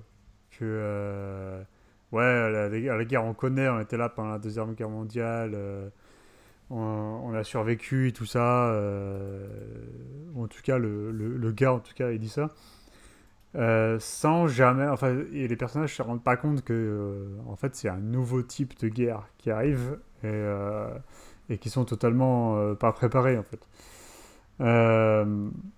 Et c'est cette espèce de. C'est un truc, un truc qui survit encore aujourd'hui, ça, cette espèce de. ok, on suit les instructions qui sont données par les autorités et tout va bien se passer. Euh, donc là, ils lisent les petits, les petits manuels du gouvernement et tout ça euh, pour voir quoi faire. Ils font leur petite, euh, leur petit bunker avec le. euh, c'est quoi C'est des matelas por- C'est les portes, les portes d'abord. Ah, les portes, oui, qu'on- les portes Qu'on retrouvait d'ailleurs dans Threads aussi, voir à quel point ça- ces instructions les ont marqués, les Britanniques, Ouais. c'est que tu retrouves exactement la même euh, Mhm. construction. Euh, donc il faut ouais, donc il faut qu'ils mettent euh, des portes pour faire des mini bunkers avec les coussins dessus. Ah, Avec un angle de 60 Ouais. degrés. Et il y a tout, tout cet enjeu dans le film de savoir à quoi ressemble un angle de 60 degrés pour incliner la porte contre le mur. Euh, et, euh, ouais, il faut qu'ils aient, des- il faut qu'ils aient de la nourriture et tout ça. Et après, et après, après la déflagration, euh, qu'on voit pas tellement, on voit juste euh, deux trois images euh, vite fait quoi de, du paysage. Et euh, si je me trompe pas. Et dès qu'ils sortent, ils se demandent ah, est-ce que les coussins sont ruinés ou est-ce que c'est bon, euh, ça va? Euh, c'est l'espèce de mentalité. euh, c'est la mentalité keep calm and carry on quoi. C'est euh, ah, c'est cette espèce de flegme britannique. Et en fait, c'est touchant dans le sens où bah, c'est voilà, des, des petits personnages auxquels on s'attache assez rapidement. Dans leur, hum- et même dans leur flegme, il y a toujours cette humanité parce que ben, finalement, ils sortent de leur. euh, ils sortent de leur. euh, je, sais pas, sais pas comment on appelle ça. euh, ils, sortent derrière les portes bien avant les deux semaines recommandées par les autorités, évidemment, tout ça. Et, et voilà, après, c'est vrai que c'est. C'est vrai que c'est assez touchant et triste de les voir tomber petit à petit malades. Mais en même temps, c'est tellement. euh, moi, je trouve ça, je trouve ça tellement didac- didactique et et attendu et euh, en fait j'ai l'impression que c'est écrit en fait j'ai l'impression que ça s'écrit tout seul le film Euh, enfin il y a rien d'incohérent il y a, a- rien de mauvais en fait c'est juste que j'ai l'impression que le déroulement du film se passe dans mon esprit avant que j'ai fini de finir le j'ai fini de regarder le film en fait ce qui ce qui me fait me poser une question que je me pose souvent en fait c'est euh, à qui est, vra- qui est vraiment adressé ce film? Euh, je suis pas sûr que. Enfin, je sais pas. euh, Tu, tu disais que c'était de l'animation pour adultes, euh, Jean? Tu penses pas que c'est plus euh, jeune public? Hmm. Oui, je vois ce que tu veux dire par rapport à l'ambiguïté de l'adresse.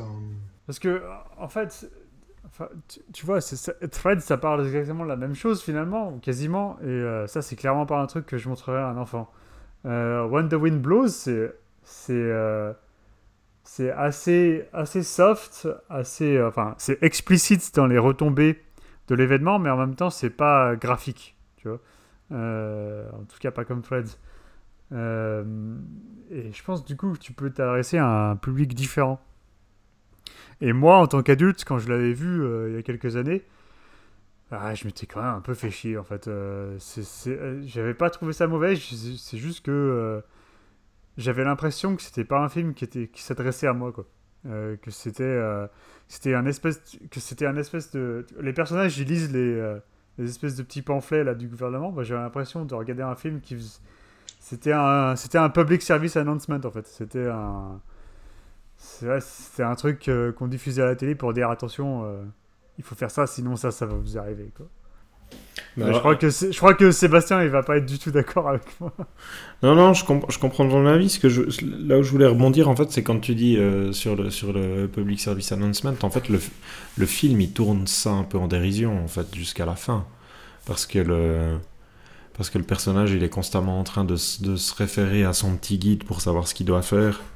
Euh, alors alors qu'en fait, dès le début, on sait pertinemment que, que dès le moment où ils vont se prendre la bombe, euh, il peut suivre tout ce qu'il veut. De toute façon, ils sont, euh, ils sont condamnés. Euh, c'est aussi, enfin c'est ce qui c'est ce qui rend le film d'autant plus émouvant en fait, c'est que les efforts de ces deux petits vieux pour essayer de de suivre les recommandations du gouvernement, auquel ils, accordent une, confiance totale. Quoi. Il y a vraiment, il y a aucun moment, il y a une, quelconque remise en question sur ça. C'est, enfin, c'est ce qui rend le film, euh, c'est ce qui rend le film justement touchant euh, jusqu'au bout, en fait. C'est qu'on a, c'est qu'on a vraiment ces, deux personnages qui, euh, qui vont pas se poser, ils se posent, à aucun moment ils se posent de questions, ils vont juste suivre ce qu'on leur dit et quand, et quand des choses imprévues se passent, euh, le, le, le, le, mari va constamment relativiser. Enfin, c'est ce que tu disais, euh, Jean, euh, quand, quand tu as introduit le film. En fait, c'est qu'il y a, c'est que, que jusqu'à la fin, jusqu'à la mort, il va relativiser, relativiser ce qui leur arrive en se disant que c'est bon, le, le, pire va bientôt passer, le meilleur est devant eux, quelqu'un va venir les sauver. Alors qu'en fait, on comprend bien, d'ailleurs, il y a, une scène assez courte qui nous le montre, que le, territoire euh, autour d'eux a été entièrement euh, anéanti et qui, a probablement plus, euh, plus aucune âme qui vive à des, kilomètres à la ronde. Mais non, au-delà de ça, moi j'ai trouvé le film assez... Enfin, c'est un, peu le pendant c'est un peu le pendant euh, émouvant et plus, euh, plus humain euh, de, de, Threads en fait. C'est, Intimiste. Ouais, c'est ça, on est plus dans, le, dans l'intimité. Là, pour le, coup, pour le coup, ce qui fonctionne en fait, enfin, c'est, pas, c'est, pas, pas que ça fonctionne pas dans Threads vu que c'est une autre approche, mais ce qui, ce qui le rend d'autant plus fort, c'est qu'on lâche à aucun moment les deux personnages. Et. Et, je trouvais justement assez, fort, et c'est ce que je crois que c'est ce que tu disais Jean aussi euh, tout à l'heure, c'est que le film, euh, et il se rend pas la tâche facile dans ça, et c'est là que je le trouve assez admirable, c'est qu'il va vraiment prendre le temps de montrer euh, tout un tas de choses, tout un tas de situations dans la vie de ces deux personnages qui sont, qui sont a, priori, qui sont pas du tout cinégéniques, quoi, où il n'y aurait pas, il y aurait pas d'intérêt visuel particulier, quoi, dans le sens où, euh, où, on passe quand même un bon, un bon bout de temps avec eux à juste les voir en train de faire des listes de commissions, euh, préparer leur, leur appartement, etc.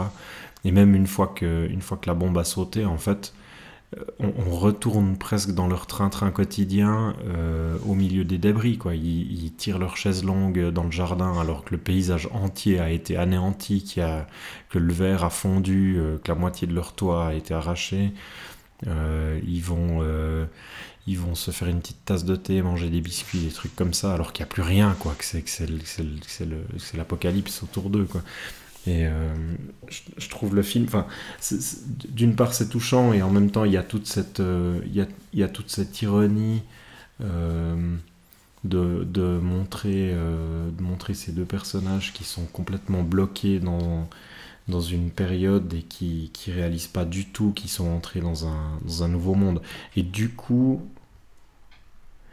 du coup, en fait, je me demande si le film, tu, tu te demandais à qui s'adressait le film, Alex. En fait, je me demande si c'est pas, si c'est pas un peu un film, comment dire, je me, je me demande s'il n'y a pas un côté un peu euh, où en fait le film fait un peu un tour de passe-passe pour ses spectateurs où, où, on, où, on, peut se dire vu l'aspect visuel des personnages et du film en général que ça peut être ça, a un côté très enfantin et qu'en fait euh, indirectement il va plutôt euh, il va plutôt essayer d'interpeller les parents des enfants qui pourraient voir ce film pour leur dire mais regardez la génération de vos parents où elle en est quoi que, la génération de vos parents ou les, personnes un peu plus âgées n'ont aucune idée de ce, qui, de ce qui les attend en fait.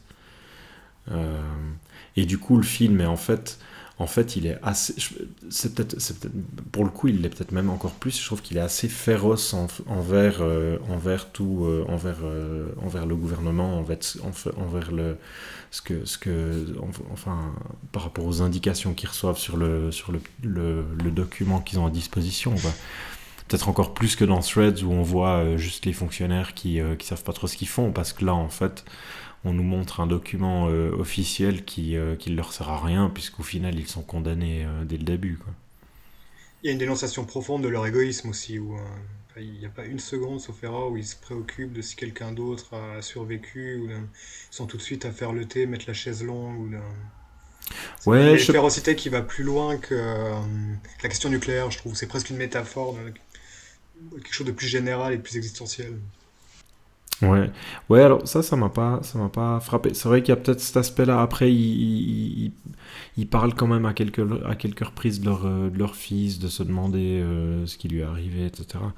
Euh, puis bon, ils expliquent aussi qu'ils sont allés se foutre à la campagne, à la retraite, pour être au calme, etc. Mais c'est vrai qu'il y a peut-être que, que, que, ça, ça peut, c'est peut-être encore un aspect du film que j'avais pas pensé, quoi. Surtout à cette époque-là en Angleterre, quoi, avec, euh, avec Thatcher et compagnie, ouais, c'est vrai. Ça, je, trouve, je trouve il fonctionne bien comme euh, il y, a, y, a, enfin, y, a, y a beaucoup de parallèles avec le avec le Imamura pour le coup dans le portrait du couple. Thomas, toi, t'as, t'as, t'as, Ouais, on t'aurait pas entendu, Thomas. T'en as déjà parlé? Non, pas encore. Hein. Non, euh, non. moi, j'aime bien. Je suis très sensible à cet humour implicite du film qui qui en fait se déploie, j'ai presque l'impression de la première, peut-être moins la dernière minute parce qu'à la fin, la fin est véritablement tragique, mais euh, ce que je trouve très drôle et vecteur de beaucoup d'humour noir, c'est euh, et en même temps d'émotions de, assez touchantes, c'est de voir qu'en fait on a affaire à des personnages qui épousent des récits. Tu, tu l'as dit Alex, euh, ça se passerait aussi de la même manière aujourd'hui certainement, c'est-à-dire qu'on a un récit officiel euh, celui que le gouvernement veut bien nous servir pour la procédure à suivre.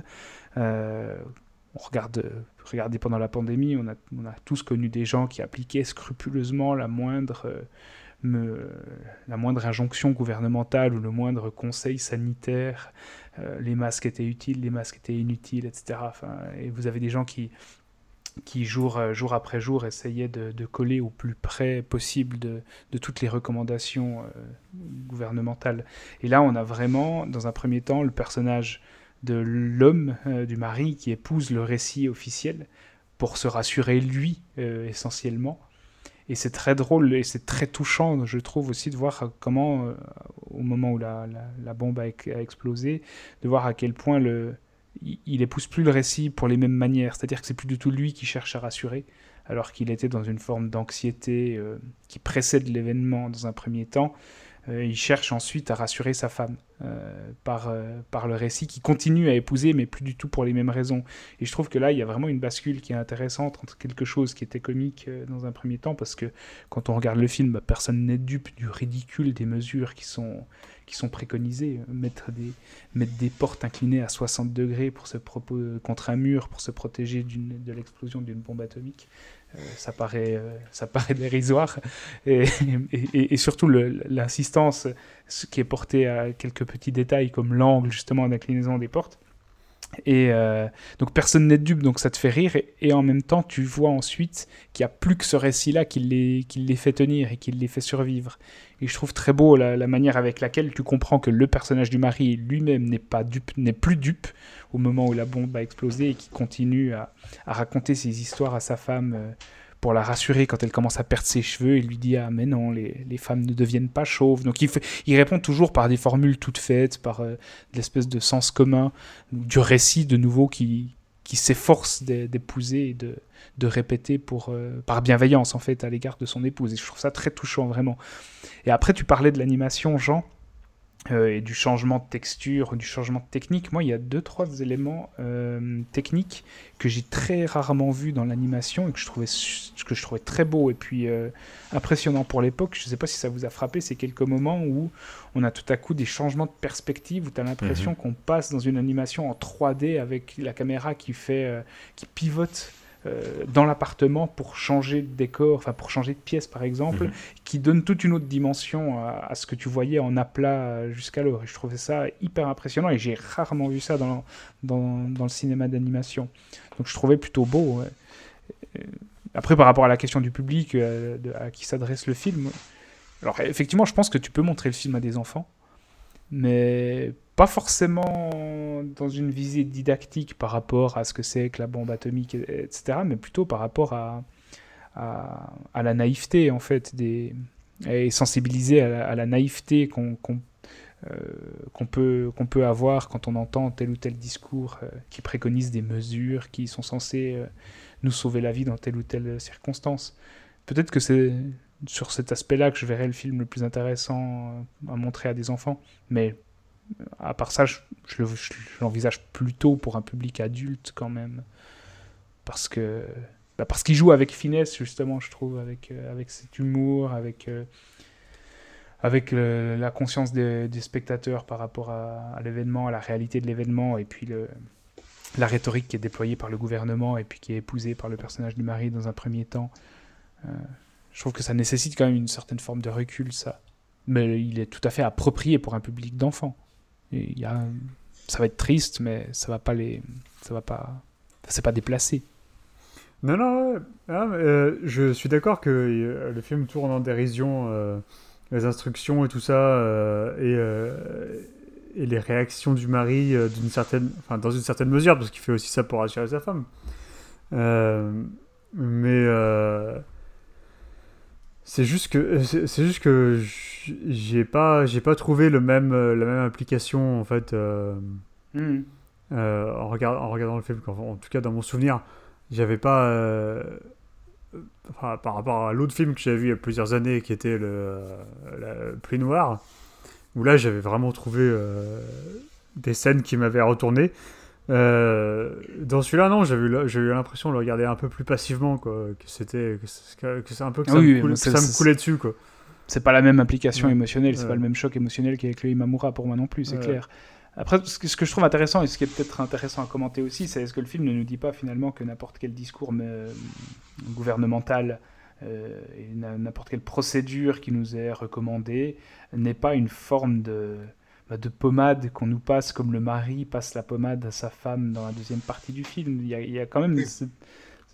C'est ça que je trouve extrêmement intéressant, c'est-à-dire que c'est là pour nous occuper, c'est là pour nous rassurer, de nous dire qu'il faut faire ceci, qu'il faut faire cela, mais on sait tous que ça servira à rien. Quoi. Je réalisais qu'il y a un rapport à, à l'enfance aussi qui justifie peut-être. euh, bon, il faut dire que c'est adapté d'une bande dessinée, que j'ai pas lu d'ailleurs. Mais, mais euh, le, ouais, enfin, vous parliez de la, la, la cabane faite avec euh, les, matelas. Il, y a, y a- vraiment un truc de régression et de retour à l'enfance. Euh, c'est thématisé par, par le film aussi, comment ils redeviennent des aides sans défense aussi, parce qu'on a cette idée. un peu kitsch et chou de l'enfance, mais c'est un moment de, très grande vulnérabilité, pour utiliser un mot beaucoup trop utilisé. Mais y a- il y a aussi ça qui passe, je trouve.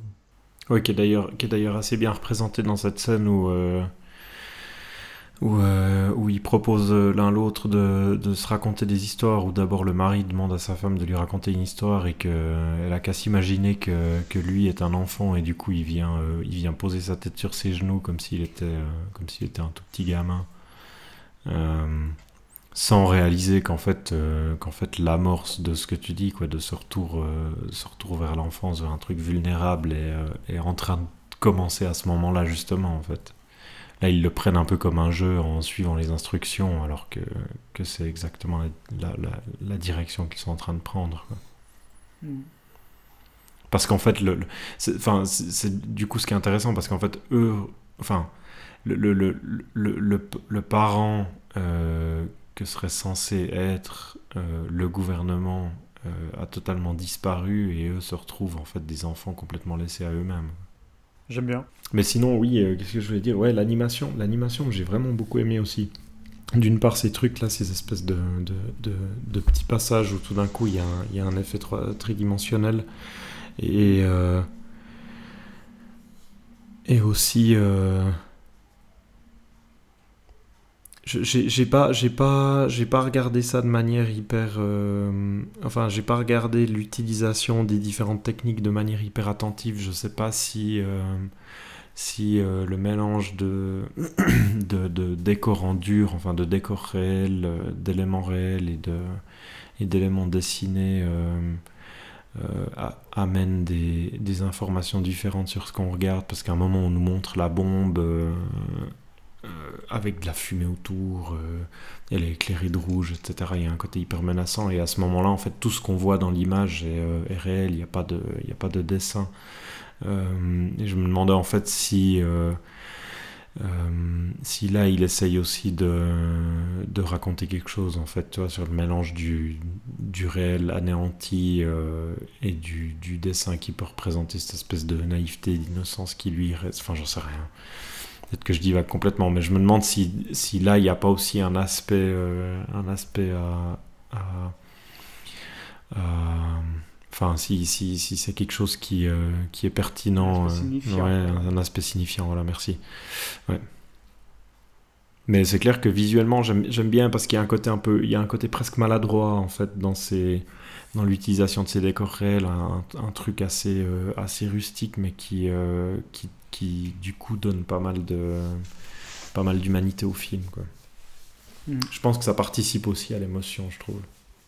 Bah, il restait plus noir de Ridley Scott hein, qui s'en charge. Non, mais alors The Meg, en fait. Du coup, t'es allé le voir pendant qu'on causait, c'est ça Ouais, c'est ça, ouais, Là, t'es au ciné, en fait, t'es tout seul. Parce que Ouais, les c'est une grosse, les- c'est une grosse Ouais, on- déception, on- hein. je suis désolé les gars, euh, Jason Statham ne met aucun uppercut au requin. Il paraît qu'il y a très peu de sang. Voire pas de sang du tout. Ouais, mais comme dans le premier. Ouais. Dans le premier, il y a quoi? Il y a, il y a deux victimes. Euh, il bute pas le chien. Et enfin, il y a rien, quoi. Une grosse merde. Ouais, il faut quand même dire qu'Alex est extrêmement frustré d'avoir à faire ce podcast ce soir parce qu'il aurait pu aller voir de Meg et il aurait surtout voulu qu'on consacre un épisode au, au- au film de, de gros monstres sous-marins. Ce qui est, toujours possible. Hein. on Bon, un aurait peu, hein. enregistré, on aurait enregistré l'épisode en allemand. Je sais pas qui s'en sortirait le mieux. Non, non, moi, si, euh, Ouais. si ça nous permet de parler de Deep Blue Sea, euh, c'est bon, on y va. Il y avait ce truc avec Kristen Stewart qui était pas mal aussi là il y a quelques années. Ce truc un peu Underwa- Lovecraftien. Underwater Ouais, voilà. Ouais, ouais j'ai bien aimé. ça. C'est super cool, ouais. Ouais, C'était bien. Ouais. Bon, on s'éloigne du sujet. Et Alex, euh, on, on attend, on attend ta En fait, conclusion. en fait, en fait, moi, ce qui m'a. Donc, pour, euh, pour être totalement honnête, j'ai choisi aucun des trois films dont on a parlé là ce soir. Euh, Et il y a un truc qui te frustre. Non, c'est pas ça. C'est que ce Non. qui me frappe, c'est que ces trois films qui sont. Je les trouve quand même tous très différents de Oppenheimer en fait. Ouais. Je, trou- je trouve qu'ils ont, enfin, ils ont des bonnes relations entre eux, mais par rapport à Oppenheimer, je- oui, le, enfin, le contexte Bah, en historique, effectivement, l'événement historique, ok.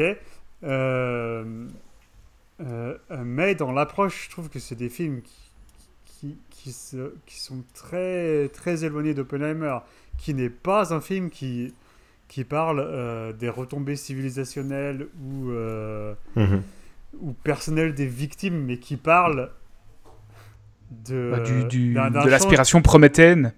de ça, de ça aussi, mais qui, qui parle d'un, d'un changement de paradigme euh, pour l'humanité entière, en fait. Euh, Mm. et Tout ça via le prisme, euh, via le double prisme de Oppenheimer à de Strauss. Et, et voilà, je trouve que enfin, il y a beaucoup de gens, enfin beaucoup de gens.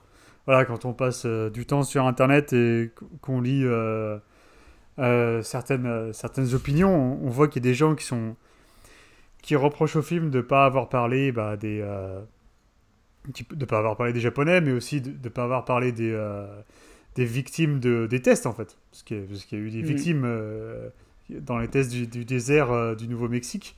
Euh, les, les communications Notamment chez les Indiens. oui, oui, offici- officiel à l'époque, c'est qu'il n'y avait personne, mais en fait, si, il y avait, il y avait des gens euh, qui ont été touchés par, par les tests et qui, euh, sur plusieurs générations, ont continué à avoir des, des séquelles et tout ça. Mais en fait, c'est juste, de- juste que le film ne parle pas de ça, quoi. Et, Ah ouais, tout à fait. Et, et c'est pas que c'est pas que c'est un film. c'est pas que c'est un film qui est myope ou partiellement aveugle. C'est c'est juste que sa façon de traiter le sujet euh, est plus euh, est plus globale en fait, plus englobante et, et que si on avait commencé, enfin si le film s'était intéressé à des victimes spécifiques euh, de la bombe elle-même, eh ben ça a juste plus été le même film quoi. C'est tout. Je, dis pas que ça aurait été un mauvais film, mais ça Donc ça- maintenant, si on, si on rembobine et qu'on refait un podcast mieux organisé, on choisit quel film selon toi pour parler de ça? Je sais pas, j'ai pas réfléchi. En, en Pour fait, je, me demande, je me demande s'il y a, je me demande s'il y a vraiment des films. Est-ce Qui qu'il y a des illustre films- un changement de paradigme à ce point-là dans... Est-ce qu'il y a- Non, ouais, mais est-ce qu'il y, a- est-ce qu'il y a des biopics, qui- d'autres biopics qui font ça? Euh, Il doit y en avoir. Je pense qu'il doit y en avoir dans des biopics d'artistes, tu vois, qui, qui illustrent un changement de paradigme culturel, tu vois, un truc comme ça. Euh, Mhm. c'est c'est pas un genre que je connais euh, très très bien, donc bon. Euh, mais euh, après, pour rester sur le thème de la bombe, bah, je, je pense pas qu'il y en ait, euh, qu'il y en ait vraiment. Je me trompe peut-être, hein, mais de- de- du coup, je, je regrette pas les choix. C'est juste une observation que je fais Mhm. euh, que, que Oppenheimer en fait est très différent des autres films.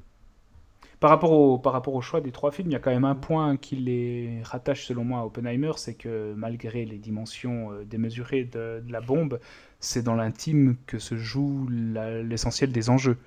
On a et ça aussi chez Nolan, c'est-à-dire que c'est à la c'est à l'échelle intimiste euh, que se que se trouve le noyau du film Hmm. ce que font de manière beaucoup plus explicite les trois films qu'on a choisis, mais les, trois, les quatre films illustrent quand même ça. C'est-à-dire qu'on n'est pas tant... Bah, mais Alors- oui, oui, ok, mais à partir du moment où tu as un film de fiction dramatique, c'est.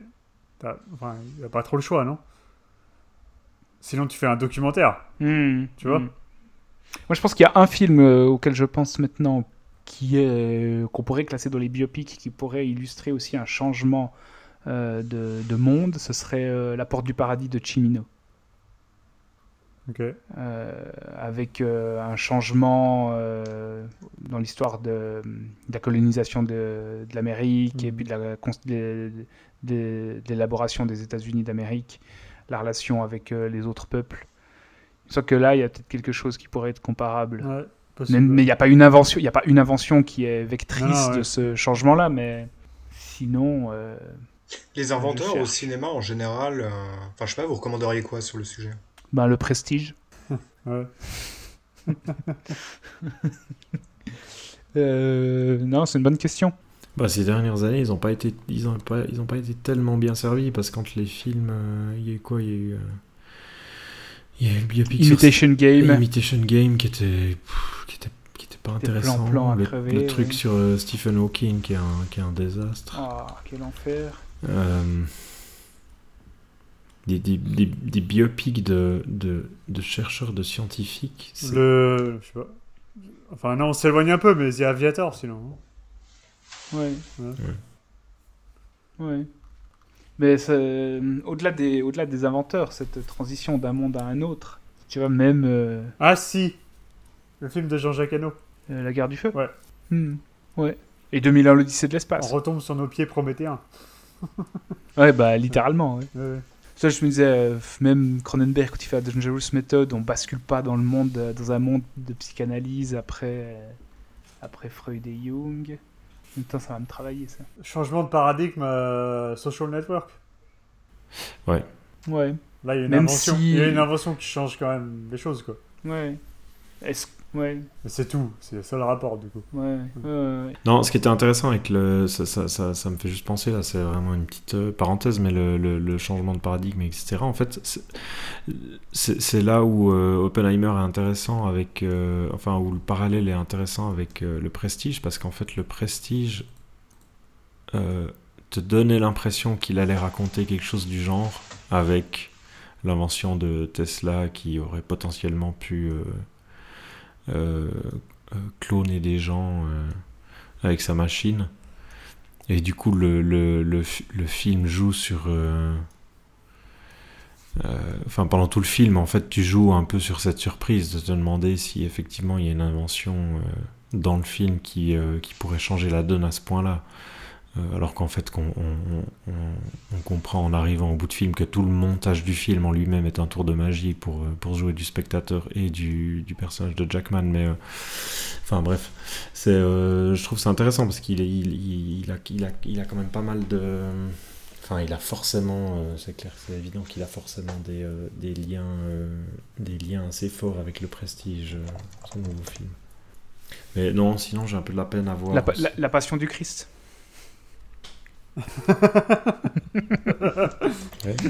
Deux questions. Est-ce que vous avez vu passer à la news euh, comme quoi Mel Gibson allait euh, tourner un documentaire sur Ouais. le réseau pédophile mondial?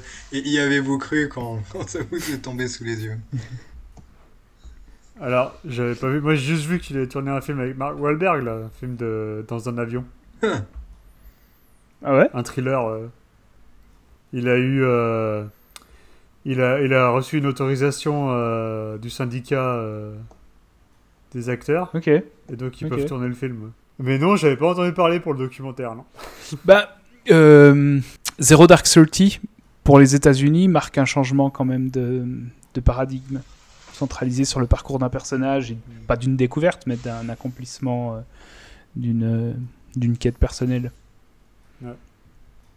Je pense qu'on pourrait. euh, Tu vois, le- le- l'espèce de tristesse finale du personnage joué par, euh, par Jessica Chastain, euh, qui, peut, qui pourrait être comparé à, à l'état de stupéfaction et de- d'horreur euh, d'Oppenheimer. Ce qui peut être une film. facilité du reste. C'est Ouais.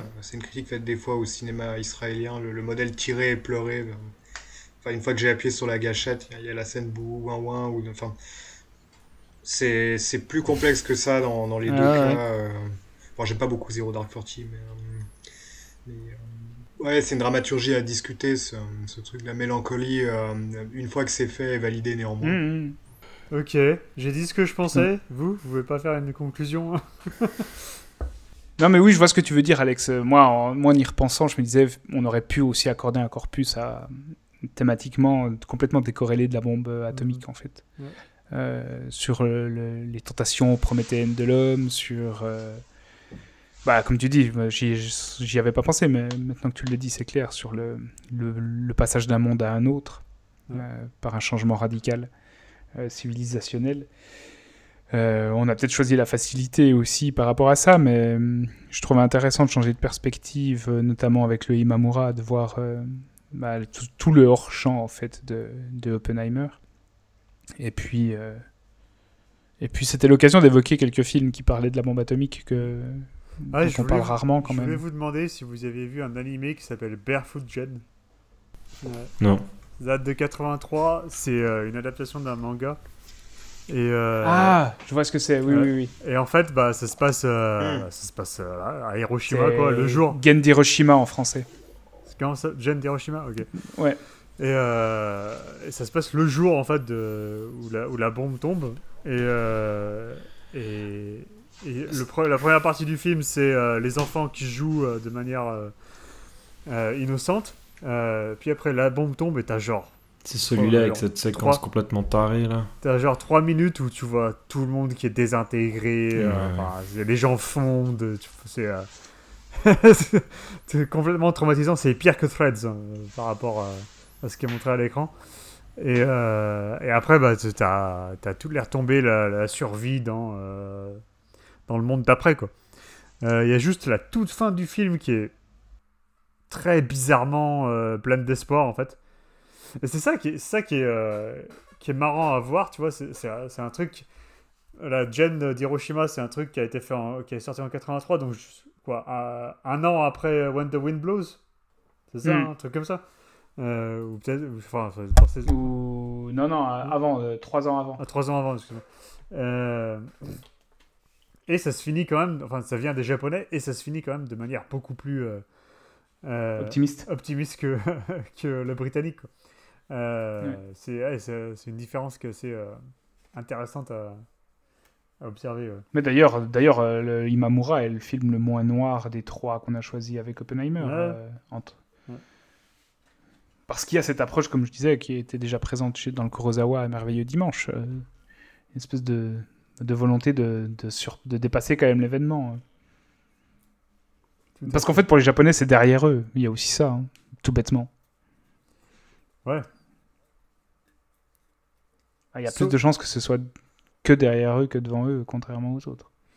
Ouais. Sauf à chaque fois que Godzilla euh, réémerge. Ah bah oui. Je me disais qu'on aurait pu prendre un Godzilla aussi. Ouais, Shin Godzilla. Ah, Shin Kamen Rider. Donc. euh, non, bon, allez, vous avez plus rien à dire sur Oppenheimer. Moi, j'ai fait ma conclusion. hein. Mais moi, je t'ai dit, hein, euh, le, le, le, le- le côté inversement proportionnel entre l'ampleur de la bombe et, et l'intérêt des enjeux intimistes. Moi, j'ai fait. Oui, ça the paraissait euh, évident que, que le film de Nolan n'allait pas directement euh, euh, traiter du contre-champ, vu que c'est le point de vue de, quelqu'un qui n'est pas, pas à l'endroit de, recevoir euh, l'objet, justement. Euh, Il y a quand même un élément qui l'occulte, c'est que c'est qu'Oppenheimer lui-même a bien eu des images en face de lui de, des, effets d'Hiroshima où on n'a pas le pas le point de vue subjectif d'Oppenheimer sur euh, sur les informations et, les images en fait que- qui reçoit oui de ça mais euh, mais, mais je comprends le, choix de, de l'occulter complètement du, euh, du film. euh. Il y a aussi quelque chose de compliqué, je pense, en termes de dramaturgie, c'est que Trinity, Los Alamos, euh, bon, enfin, on sait tous que ça a marché, en fait. Donc, il y a, un non-suspense qui, est, qui est de toute façon une difficulté d'écriture pour le film et le... Et la manière dont il déjoue le- l'explosion euh, en différant la déflagration et, et un tel contre-pied de, de l'attendu de, de l'explosion en question qu'on reste finalement quand même dans le d'une certaine manière inévitablement dans le le, le, le cliché de, de la bombe peut-être que c'est un motif qui euh, qui, qui aspire toute imagination parce qu'il est, un peu plus fort que nous à, à un certain endroit Hmm. Ok. Euh, pas de conseil, ou bien ça fait déjà 2h40 là. Ou bien vous aviez un conseil au Euh, Gen d'Hiroshima. Gen d'Hiroshima, ton conseil Euh, très vite, euh, Association criminelle, un super film noir, euh, extrêmement vicieux, euh, ressorti avec euh, d'autres classiques chez, chez Elephant Films, s'il s'est gardé au montage. Il me semble que j'avais un truc à citer, mais je sais plus. Ah oui, First Slam Dunk, extraordinaire film d'animation sur une équipe de basket, l'adaptation par, euh, par l'auteur même du manga euh, qui vient de sortir en France et en Suisse romande. Et là, Alex me tire deux doigts parce qu'en Allemagne, il est repoussé à fin, sept- à fin décembre. Ah, du Scheiße. Mais euh, si vous voulez voir un excellent film de sport, ce serait l'occasion d'un podcast sur les films de sport aussi. Euh, First Slam Dunk en salle. Voilà, voilà. Bah, merci de nous avoir écoutés. On espère que malgré la durée du podcast, vous y avez quand même trouvé un intérêt et qu'on a su euh, décrypter Oppenheimer de manière originale. On se retrouve bientôt, on ne sait pas quand, pour un nouvel épisode consacré à on ne sait pas quoi, avec on ne sait pas qui. En eau très trouble. Bah, le, le rendez-vous est pris. Merci à tout le monde, merci de nous avoir écoutés. À bientôt. Ciao. Ciao.